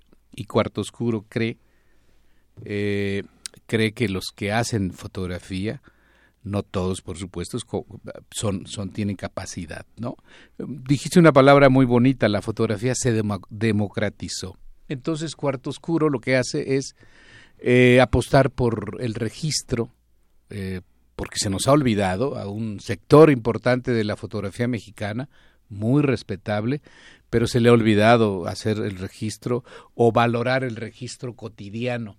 Eh, eh, le dan más eh, énfasis a otros temas, al tema abstracto, al tema de la construcción, en fin, otros temas que es importante que lo hagan, pero en el caso nuestro, como documentalistas, sí ponemos énfasis a los temas sociales y, y, también, bueno, las características de nuestro premio es un premio independiente, tenemos apoyo, patrocinio de distintas instituciones, de distintas universidades. Entonces, la característica nuestra es diferente. Estamos un poco eh, más en la parte independiente. Valoramos el trabajo no de los profesionales, no de los que tengan un gran currículum, sino de aquellos fotógrafos que tengan una gran propuesta, ¿no? Porque si no, pues nos vamos a, a meter en, en, dificultades porque vamos a premiar o vamos a seguir las mismas normas que siguen otros concursos, de premiar a los amigos o a los que ya tienen muchos años. En ese sentido sí queremos ser muy claros. Es un concurso que, que tiene buenos jurados, que tiene mucho respeto hacia el trabajo y que tiene una preocupación que es una preocupación de carácter social, sin por supuesto dejar a un lado la capacidad creativa, la estética, que tienen los fotógrafos mexicanos, ¿no? Hay ah, un sitio al que yo quiero regresar. Mencionaste el uno más uno. Y, hemos hablado aquí varias veces de esa enorme conquista que se hizo en una generación ¿no? de, del periodismo independiente, ¿no? veníamos del nacional, ¿no? Cómprelo temprano porque se agota, veníamos de ahí, de ese discurso oficialista, de esos periódicos que siempre decían lo mismo y donde hasta Díaz Ordaz salía guapo. Y de pronto empezó, empezaron otras propuestas, ¿no? Y empezaron a, empezó a estorbar la prensa, que era lo, de lo que debe servir el periodista, ¿no? Debe estorbar, debe ser incómodo, debe dar lata, y este y entonces de pronto eso se empieza a diluir con las redes sociales ya cualquiera es un periodista cualquiera es un berrinche cualquiera eh, lanza eh, movimientos y, proclamas por Twitter y entonces ya se empieza a diluir el periodismo. ¿Qué, pasa hoy con los periódicos en México? ¿Qué pasa con la prensa impresa? Pues la prensa, la prensa impresa está en un momento muy complicado, difícil, yo creo como todos los medios en el mundo. Eh, sin embargo, en México sí se vive un momento difícil. ¿no? La mayor parte de los periódicos eh, creo que no se salva quizá alguno, ¿no? Este, de la situación tan complicada. La propia jornada está en una situación difícil. Reforma, este, el periódico Reforma, eh, yo diría menos el Universal, ¿no? Pero si en general están muy mal, ¿qué va a pasar? No lo sé. Las redes sociales, la tecnología eh, ha, tenido un efecto inmediato, pero son circunstancias que vamos a vivir porque finalmente es el desarrollo de la tecnología, es el desarrollo de la ciencia y bueno, va a ir modificando la manera de la sociedad, de, de, ser de la, de la sociedad en, la lectura, ¿no? Hoy, pues lamentablemente uno lo siente, la gente lee, lee menos periódico, que es muy importante decir lee menos periódico, no significa que lea menos libros, ¿no? Este, entonces, pues eso, eso nos, nos daña. Las redes están tomando una, eh, una actitud muy fuerte, ¿no? Más allá de todo lo que pueda pasar, de que, de que haya grupos que, que, aprovechan, en fin, ¿no? Más allá de todo eso, sí hay una, sí hay un, una influencia que determina incluso en ciertos momentos ciertas notas o que te enteras por lo menos de una manera inmediata yo digo en broma que antes de que ocurran los hechos, ahora con esta tecnología, pues prácticamente nos están, nos están rebasando. Y yo creo que, que lo que viene, este, lo que viene en un futuro inmediato, a mí me gustaría que no pasara así, porque como yo dije hace ratito, vengo de la prehistoria, ¿no? Entonces, bueno, yo crecí con los periódicos, Miguel Ángel sabe que íbamos a, a ver a la imprenta, el, el, olor de tinta y todas esas cosas, pero bueno, yo no digo que el pasado fue mejor, nunca he dicho eso, pero pues sí, como que el pasado ya, este pasado nuestro de los medios ya va quedando paulatinamente muy atrás. Y, pero sí hay una cosa muy importante que yo creo que es, bueno, creo que es importante, es que la calidad tiene que estar siempre por encima de, de, la tecnología, la calidad y la manera de hacer foto. Pero ¿cómo, ¿cómo puede ser eso? Pensando en que estamos en un momento de migración donde nos estamos pasando de, de lo impreso a lo digital en muchas cosas, y eso no quiere decir que vaya a morir lo impreso jamás, eh, ¿Cómo, ¿Cómo hacemos un buen uso, por ejemplo, de estos teléfonos, de estas cámaras, de tanta tecnología que tenemos a la mano? A ver, ¿cómo se diferencia una buena foto de una mala? Yo, por ejemplo, veo eh, que hay la calidad, que debe haber calidad en los medios, aunque sean, se impriman poquitos, aunque sean, no sé, pocos. Eh, pero si se si mudan a, la, a, las, a las iPad o a cualquier este instrumento, este debe tener calidad. Por eso yo digo, debe haber fotos buenas, notas buenas, pensar siempre que hay un público exigente y eso siempre va a existir, por lo tanto debes hacer buenas fotografías. ¿Cómo hacer fotos buenas con estos aparatos? Bueno, yo creo que, que hay que disciplinarse en aprender por lo menos normas mínimas, ¿no? Pero yo sí creo este que, que se pueden hacer buenas fotografías con estos teléfonos, con estos aparatos. Es que el instrumento nunca fue la parte que determina una foto. La foto no es el aparato, como la pluma, como la nota, y tú lo sabes, la nota no es el lápiz, no la pluma. Entonces hay una confusión, y eso está masificado, eh, de que se cree que la fotografía es el aparato. No, la foto es antes, la foto está hecha antes, entonces tengas lo que tengas, una cámara este, estenopeica o el más sofisticado de esos aparatos, no vas a ser buen fotógrafo. Vas a tomar fotos, pero ser buen fotógrafo es, tienes, necesitas una formación, una ver desde antes, enriquecerte desde antes, como en la literatura, ¿no? Un día Sergio, Sergio le fui a tomar fotos y me dijo, mire Pedro, cuando el fax estaba de moda, dice, yo no puedo estar viviendo en una ciudad donde el fax es, ese aparato que era el fax era la modernidad. Dice, porque ya no veo a mis amigos ya no veo, ya no salgo porque todos me mandan faxes. Entonces ahora... tiempos de WhatsApp. Imagínate, bueno, yo creo que la, la, la, la foto no se hace con el aparato. Es un instrumento solamente, porque como el texto, ¿no? Entonces yo creo que, que sí creo en la posibilidad de que la gente haga buenas fotografías, sobre todo en este país, que es tan gustoso, tan sensible a la creación, ¿no? A la creación en general. Entonces confío yo sí estoy de acuerdo en lo que tú dices, que la fotografía se democratizó.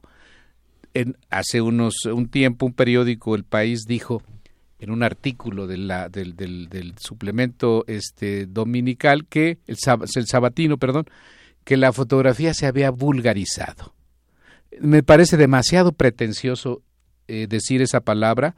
Sé que la dijo un intelectual importante, sin embargo, me parece que tenemos que ser cuidadosos con calificar a la masa, porque eso nos lleva, nos mete en problemas. Yo no soy un sociólogo, pero sí me doy cuenta de no masificar. Lo que sea popular está, está mal, no. Vamos a tener cuidado y sobre todo en fotografía yo creo que sí se pueden hacer buenas fotografías. Ojalá y todos nos preocupáramos por hacer buenas fotografías. ¿Cómo se educa el ojo para eso? ¿Cómo educar a un joven fotógrafo? Bueno, yo, yo, ¿qué decirle? Mira, yo digo que hay, que hay que caminar mucho, hay que leer, hay que ver cine, hay que ver, este, observar siempre, tener esta esta necesidad de mirar, de ver, de observar, de, de, de caminar, de, de, bueno, por supuesto, aprender fotografía, tener los elementos este, para para aprender. Eso yo pienso que es importante. Y luego la disciplina, no tomar tantas imágenes. Yo sé que ahora con esos aparatos pues, se toman muchas imágenes, lo que hace, lo que te induce a no ser cuidadoso en tus disparos. Yo pienso que tener calma, observar mucho, disparar, y como dicen eh, eh, eh, algunos de los grupos originarios de este país, tener cuidado de hacer el alma, de retratar el alma. Por eso estos grupos, me parece que son los huicholes, dicen que cuando lo retratas le robas el alma. Qué bonita parte esa, ¿no? Porque a mí me gustaría robar el alma de las personas y eso finalmente es lo que aspiramos todos, a robarles en buen sentido de la palabra, ¿no? Robarles el alma, robarles... A capturarla, literalmente. Capturarla, esa es la cosa. Y, y yo pienso que los jóvenes tienen que trabajar mucho, autocriticarse, ¿sí? Este no solamente estar frente a la computadora, porque muchos de los jóvenes hoy están frente a la computadora. Yo no estoy en contra de ese tipo de fotografía. Esa es una manera de hacer foto, pero que salgan a la calle, que vean el mundo, ¿no? sobre todo son documentalistas, porque finalmente, así como los escritores, pues el alimento del fotógrafo es la calle, eh, la vida, la intensidad de la vida, así y, nosotros registramos eso, nos guste o no. Pedro, no piden, no, no es requisito que sea que haya seudónimo para participar y el requisito es que bueno también 2015 2017 las fotos que se que se tomen y que van a ser examinadas con metadatos. Cómo se hace eso bueno mira no normalmente cuando ya queda la selección final este y sí hay que volver a nuestro tema original del concurso una disculpa eh, se, se, se, este, se van a revisar cuando ya se seleccionan las 50 fotografías se hace una selección, mm, se, se revisan si las fotografías realmente corresponden a la información que está dando el fotógrafo, ¿no? Como ustedes saben, pueden participar todos los fotógrafos mexicanos. El reto es el tiempo, ¿no? Mucha gente se pregunta ¿cómo? ¿cómo llegaron a ese a ese tema. Pues mira, eh, eh, hemos tenido muchos temas, pero el tiempo nos pareció un tema que, que es muy muy muy sencillo, que todo el mundo puede retratar. En realidad el tiempo es cualquier imagen, ¿no? ¿Cómo retratas el tiempo? Le dimos un poquito ahí de, de, de, estilo, ¿no? Este, algo, un sentido más, eh, no digo filosófico, pero sí con un sentido metafórico. Y la idea es que retrates lo que tú quieras, la vida, lo cotidiano, ¿no? Y, y puedes participar con una fotografía o seis o un reportaje una serie de seis fotos.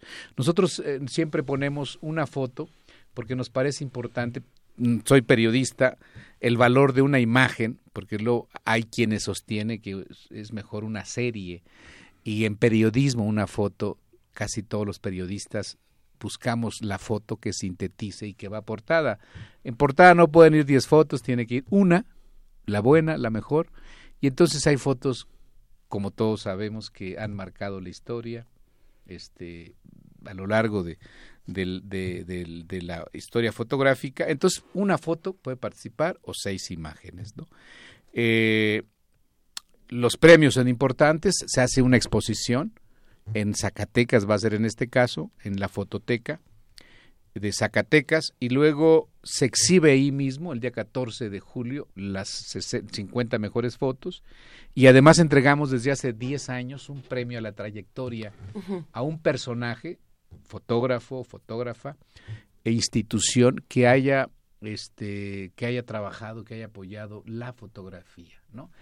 Este le damos una cámara, una cámara de plata zacatecana. Yo soy de Zacatecas, por eso tanto mi, insistencia en Zacatecas, pero es buena plata, dicen, aunque en Zacatecas no se queda nada, ¿verdad? Porque siempre se va para otros lados, pero bueno, es otro tema, ¿no? Desde el siglo XVI. No se pueden hablar de esos temas porque luego dicen que uno tiene simpatías por, no, pues se están robando la plata y no puedes decir nada que es tu plata, tu oro, se lo llevan y no dice nada y no puedes decir nada porque luego, luego te encasilla, ¿no?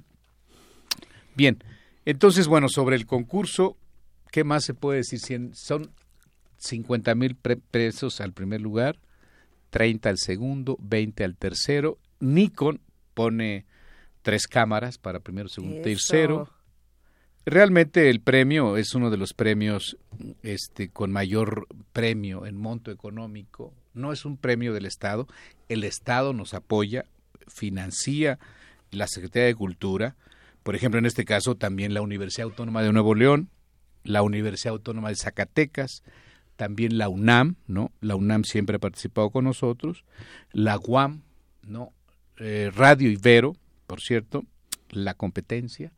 los hermanos. Ibero, Ibero, la, la Universidad Ibero de, de, de León, este, también nos ha estado apoyando. Eh, nos faltó el ITESO, ¿no? Siempre hemos tenido muy buena relación con, todo, con la Ibero y con el ITESO para la próxima. Y bueno, la Fototeca de Zacatecas. Este, el Instituto Zacatecano de Cultura, en este caso, nos apoya y nos financia. Esos son los principales. Radio Educación, Canal 22, ¿no? También. Este, ah, y la Universidad Autónoma del Estado de Hidalgo. Hay nada más. Sí, es un concurso que, bueno, hemos tratado de, integrar mucho universidades porque pensamos que el rumbo ahora es eh, nuestra perspectiva es, además de trabajar con los ya más o menos consolidados, trabajar también con fotógrafos de las universidades, fotógrafos jóvenes, no necesariamente de las universidades. Bueno, entonces, pues así más o menos se cierra ya el concurso el día 30 de marzo. Quedan invitados. Eh, hay una cuota de recuperación de 100 pesos.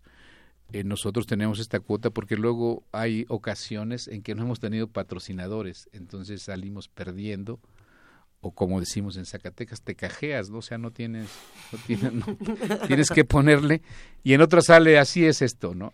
Eh, la revista Cuarto Oscuro también publica las, los, los, los, las 60 fotografías.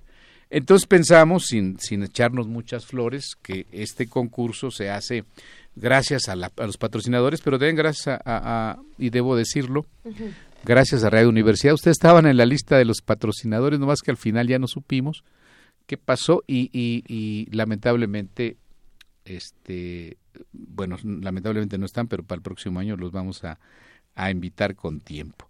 Pero está la Facultad de Artes y Diseño. Excelente.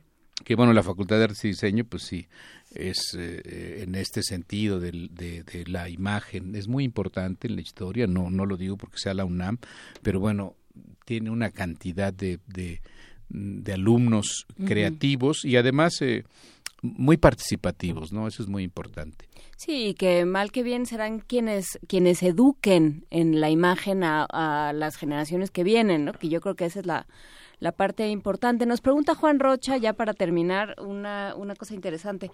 ¿Cuáles son los temas que te obsesionan, Pedro Valtierra? Los temas que me obsesionan, pues No, pues hay, hay varios, ¿no? Pero me interesa, me, me obsesiona la vida cotidiana, los temas sociales. Mm. Eso me interesa, me, me, me, obsesiona mucho, me preocupa, porque como periodista mi formación fue esa. Y a pesar de los años que lleva uno trabajando ahí, siempre ves que no hay tanta mejora, ¿no? A pesar de las fotos y a pesar de todo. Eso es lo que me obsesiona. Me, obsesiona la situación de mi país con todo lo que implica como fotógrafo eso, eso ¿no? Que es mucho. Sí, que ahorita decías, eh, hay cosas de las que no se puede hablar porque te encasillan. En realidad, lo que está sucediendo es que ya todos, ya, ya no importa eh, por quién votas o quién te simpatiza o no, ya hay un, o esperaríamos que lo hubiera, una sensación colectiva de, ¿qué es esto? ¿no? De, de horror y de, y de desagrado ante, ante el horror que hemos, que hemos dejado en el que se convierte este país. Sí, yo, yo creo que estamos en una situación muy, muy, muy fea que reclama la participación de todos. No, no digo votar por, por X personas, sino reclama la participación y realmente asumir compromisos eh, en lo cotidiano, ¿no? Pienso que esa es la mejor manera. Nosotros asumimos en este compromiso, en efecto es un negocio, pero asumimos un compromiso también en, en los concursos, en la manera de hacer nuestro trabajo. Y yo pienso que, que, ha cambiado, ¿no? En los últimos años, con, incluso en los últimos meses, con la presencia de este personaje allá en Estados Unidos, pues sí siento que hay una un cambio ligero que, que yo pienso, ojalá, si quizá es lo que uno busca, que haya cambios favorables a que este país pues eh, empiece a, hacer, a construirse mejor, ¿no? Porque vamos a la deriva. Yo que soy un periodista ya no voy a decir esa palabra de, de, la prehistoria porque se oye feo. Del siglo pasado. Que, he visto, que he visto cosas, que he visto pasar la historia de este país y a los políticos y he escuchado muchos discursos, sí de pronto se decepciona uno, que siempre los mismos discursos nuevos, ¿no? Pero pienso que que esta clase política sí, la verdad, se, se, se manchó. Se está luciendo. Y, la verdad yo pienso que ya, ¿no? Ya tiene que haber un alto. No podemos seguir permitiendo que sean tan descarados y, y que nos vean la cara de una manera tan, perdónenme, ¿no? Tan, tan, tan... Sí, sí me desespera mucho viendo lo de Veracruz, viendo lo de... Eh, bueno, tantas, tantos lugares. Y, y, y el color del partido no importa, ¿no? Entonces, nosotros tenemos que, asumir como sociedad y más como periodistas pues, un compromiso, pero yo creo que todos, no evadirnos, ¿no? Nos preocupamos de la violencia, pero en realidad nosotros también tenemos que ver en la violencia y tenemos que hacer algo, ¿no? No decir, bueno, no se publiquen las fotos porque nos invitan a, hacer violencia. La violencia nos llevaron a la violencia, la marginación, la pobreza. Yo a mí me gustaría retratar siempre a los jóvenes, a los jóvenes haciendo ejercicio, estudiando en las universidades, eh, escuchando conciertos, a todos los jóvenes me gustaría y, y ese es mi objetivo, eso quiero hacer. Pero ¿dónde estamos? ¿Dónde están esos jóvenes, no? Pues vamos a invitar a todos esos jóvenes y a los no tan jóvenes y a todos los que están interesados en la fotografía que se acerquen a los trabajos de Cuarto Oscuro, impresos y digitales, cuartooscuro.com.mx para los que están en redes sociales y para los que quieran revista, porque tenemos paquetes. Miguel Ángel Quemain, ¿qué tienes por ahí? Seis paquetes de dos revistas a quienes llamen o sin pregunta. Así como van. 55 36 43 39. Acérquense al trabajo de Cuarto Oscuro, acérquense por supuesto al trabajo de Pedro, de Pedro Valtierra y bueno, ha sido un verdadero placer charlar esta mañana. Creo que se quedan muchas cosas que todavía podríamos seguir platicando, así que segunda y tercera parte. Ven a contarnos que llegó con el tiempo, ¿no? No, pues sí, si me invitan. el tiempo? Si me invitan con mucho gusto y agradezco el espacio, la oportunidad y bueno, pueden consultar la, la convocatoria en, en www.cuartoscuro.com y bueno, eh, eh, ya para, pues para concluir, por mi parte, quiero agradecerles mucho el espacio, la oportunidad y, y pues eh, desear que, que, Radio Universidad este, vaya mejor cada vez. Que siga creciendo. Así es. Muchísimas gracias, Pedro, de verdad. Gracias. Vamos a escuchar en este momento, para cerrar esta conversación, una postal sonora se les va a antojar y, los que estamos en la cabina nos vamos a transportar con la imaginación, no nos vamos a quedar ardidos aquí sentados frente al micrófono. Esto es El Mar de Cozumel por Maribel Romero.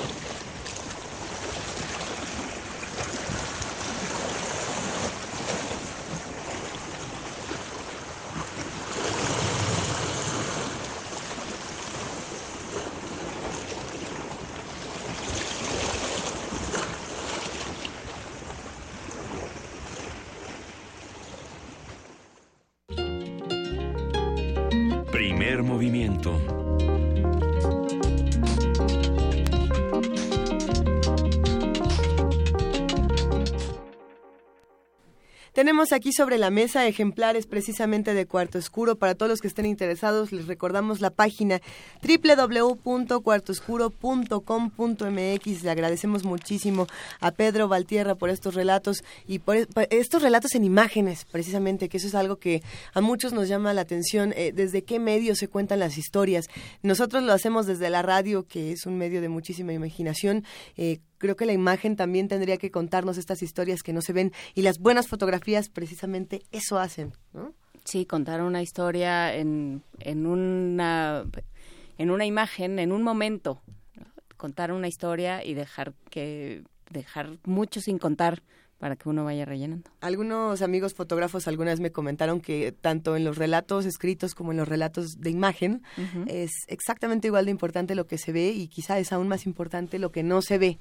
¿No? Que, que, hay quienes pensarían que en la fotografía se tiene que ver todo y se tiene que ver ya con esta urgencia que precisamente nos describía Pedro Valtierra, pero no, también lo que no se ve puede dejar algo mucho más importante que decir Miguel Ángel, ¿tú qué piensas? Sí, sí, sí, bueno, Corto Oscuro es uno de los proyectos periodísticos más importantes de Latinoamérica pues habrá que echarle un ojo, vamos a sumarnos todos a la convocatoria.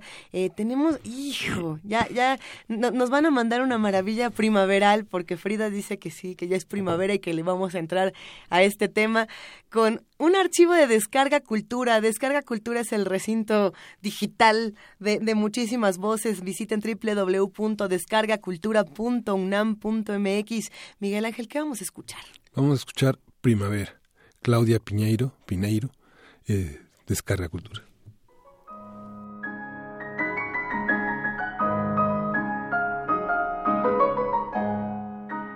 Primavera. Claudia Piñeiro.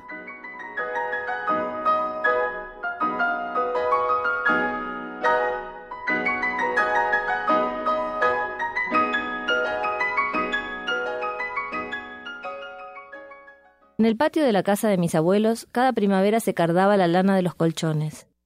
Lo hacíamos mi abuela y yo. Había quienes llamaban a un colchonero que traía su máquina de cardar y en pocas horas resolvía el asunto. Pero mi abuela no se permitía pagar por nada que pudiera hacer ella misma. Era una ceremonia femenina, cosa de mujeres. Sin embargo, mi madre no participaba, siempre tenía otras cosas que hacer. Con mi abuela elegíamos un día de sol, a primera hora de la mañana. Sacábamos los colchones al patio. Mi abuela descosía los lados, arrancaba los botones que apretaban el colchón y entre las dos lo vaciábamos. Ella lavaba la tela y la tendía al sol. Cuando volvía le daba golpes a la lana con una vara de mimbre, revolvía un poco y pegaba otra vez. Si se cansaba, me pasaba la vara a mí. En el momento en que los golpes ya no lograban desarmar más la lana, nos arrodillábamos y con las manos abríamos los vellones más rebeldes. La lana apilada se hacía esponjosa, se suavizaba, pero además perdía ese color gris con el que la había teñido el polvo acumulado durante un año. Cuando la tela gruesa de florones azules estaba seca, mi abuela llenaba otra vez el colchón con la lana renovada. Yo le alcanzaba los vellones y ella los empujaba hasta el fondo. Por fin, con sus manos manchadas de pecas, mi abuela cosía otra vez los costados de la tela, usaba una aguja gruesa y curva, de colchonero, y después, con otra aguja, pegaba los botones atravesando todo el espesor y cosiendo el botón opuesto en el mismo momento. Cuando el colchón volvía a ser el que era, lo llevábamos a su cama. Entonces ella me daba la orden con la mirada, y yo me zambullía sobre él. Mi abuela esperaba a que me moviera un rato encima, hasta que por fin levantara el pulgar en señal de que aprobaba el trabajo realizado. Esa era nuestra prueba de calidad. En mi casa, la de al lado, esa en la que yo vivía con mis padres y mi hermano, no había colchones de lana. Alguna vez me quejé con mi madre porque el mío era de goma espuma. Su respuesta fue No le vas a poner colchón de lana a chicos que se hacen pis en la cama.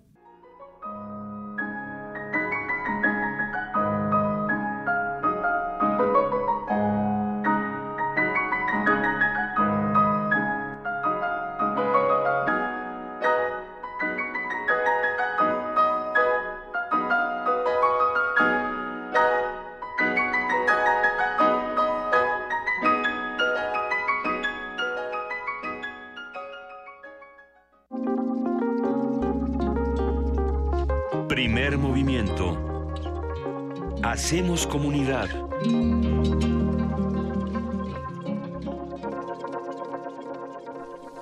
Estamos leyendo qué sí les gusta y qué no les gusta aquí en primer movimiento. Y estamos discutiendo sobre Archie y yo te pregunto, Luisa, ¿qué no ibas a la peluquería? ¿Qué no conoces a Archie? No, es que no es que no fuera fan de Archie, nomás la me faltó... el diablo flamita. ¿no? me faltó un poco de... cacle. Es que yo leía los Darkies. A mí me gustaban más los, los de superhéroes y antihéroes. ¿Cómo no? Es que mi peluquera era, era ruda y me vendía discos piratas de... Yo nunca compré discos piratas, eso es una mentira, yo nada más me los vendían, yo no los compraba. Eh, no, a ver, es que lo que pasó fue que el Zarco y que te nos escribió que, que, nos teníamos que actualizar en Archie. Pues ¿por qué no vienes y nos traes unos cómics de Archie y nos los compartes a todos o nos mandas unas imágenes? Eh, saludos por supuesto al Zarco, a R. Guillermo, a Mario Mora, a Juan Rocha, también le mandamos por aquí. Eh, saludos a todos los que nos escuchan, a Carlos Carranza, Andrea González, a Lau Lau, a César. Eh, ¿Quién más está? Porque Andrea González nos mandó un, un GIF de Donald Trump de esos que nos dejan siempre con la piel chinita. tan bonito. Ya, ya, casi nos vamos. Queridos Miguel Ángel, querida Juana Inés. Sí, ya salieron los ganadores de las revistas de Cuarto Oscuro, Oralia Gutiérrez, Angélica Jiménez, Mónica Bautista, Carlos Martínez, Lorenzo Mina y Jesús Ríos. Muchas gracias por llamar. Rapidísimo. Ya pueden venir a partir de mañana porque hoy no hay nadie. Oigan, ¿y eso, y eso que estamos escuchando, qué es que suena bastante, bastante bien? La conga de fuego. ¿Es la conga de fuego? Ya, que, que, que como en los Óscares ya nos vamos de la mejor manera más honorable con musiquita sabrosa. Venga, vamos a despedirnos. Esto de Arturo Márquez es una recomendación de Dixit Lali de la Ofunama, a quien le mandamos un inmenso abrazo. Y sí, está dirigida por Dudamel, porque por eso suena tan sabroso. Dudamel todo lo vuelve eh, buenísimo. Conga del Fuego Nuevo. Nos vamos. Muchas gracias, Miguel Ángel Quemain. Esto es Primer Movimiento. Muchas gracias. Muchísimas gracias. Gracias, Juana Inés de esa. Nos escuchamos mañana de 7 a 10. Muchas gracias. Nos escuchamos mañana con temas sobre archivos, seguridad y eh, un montón de cosas más. Y todo eso aquí. Ya lo veremos. Aquí en Primer Movimiento. El mundo desde la universidad.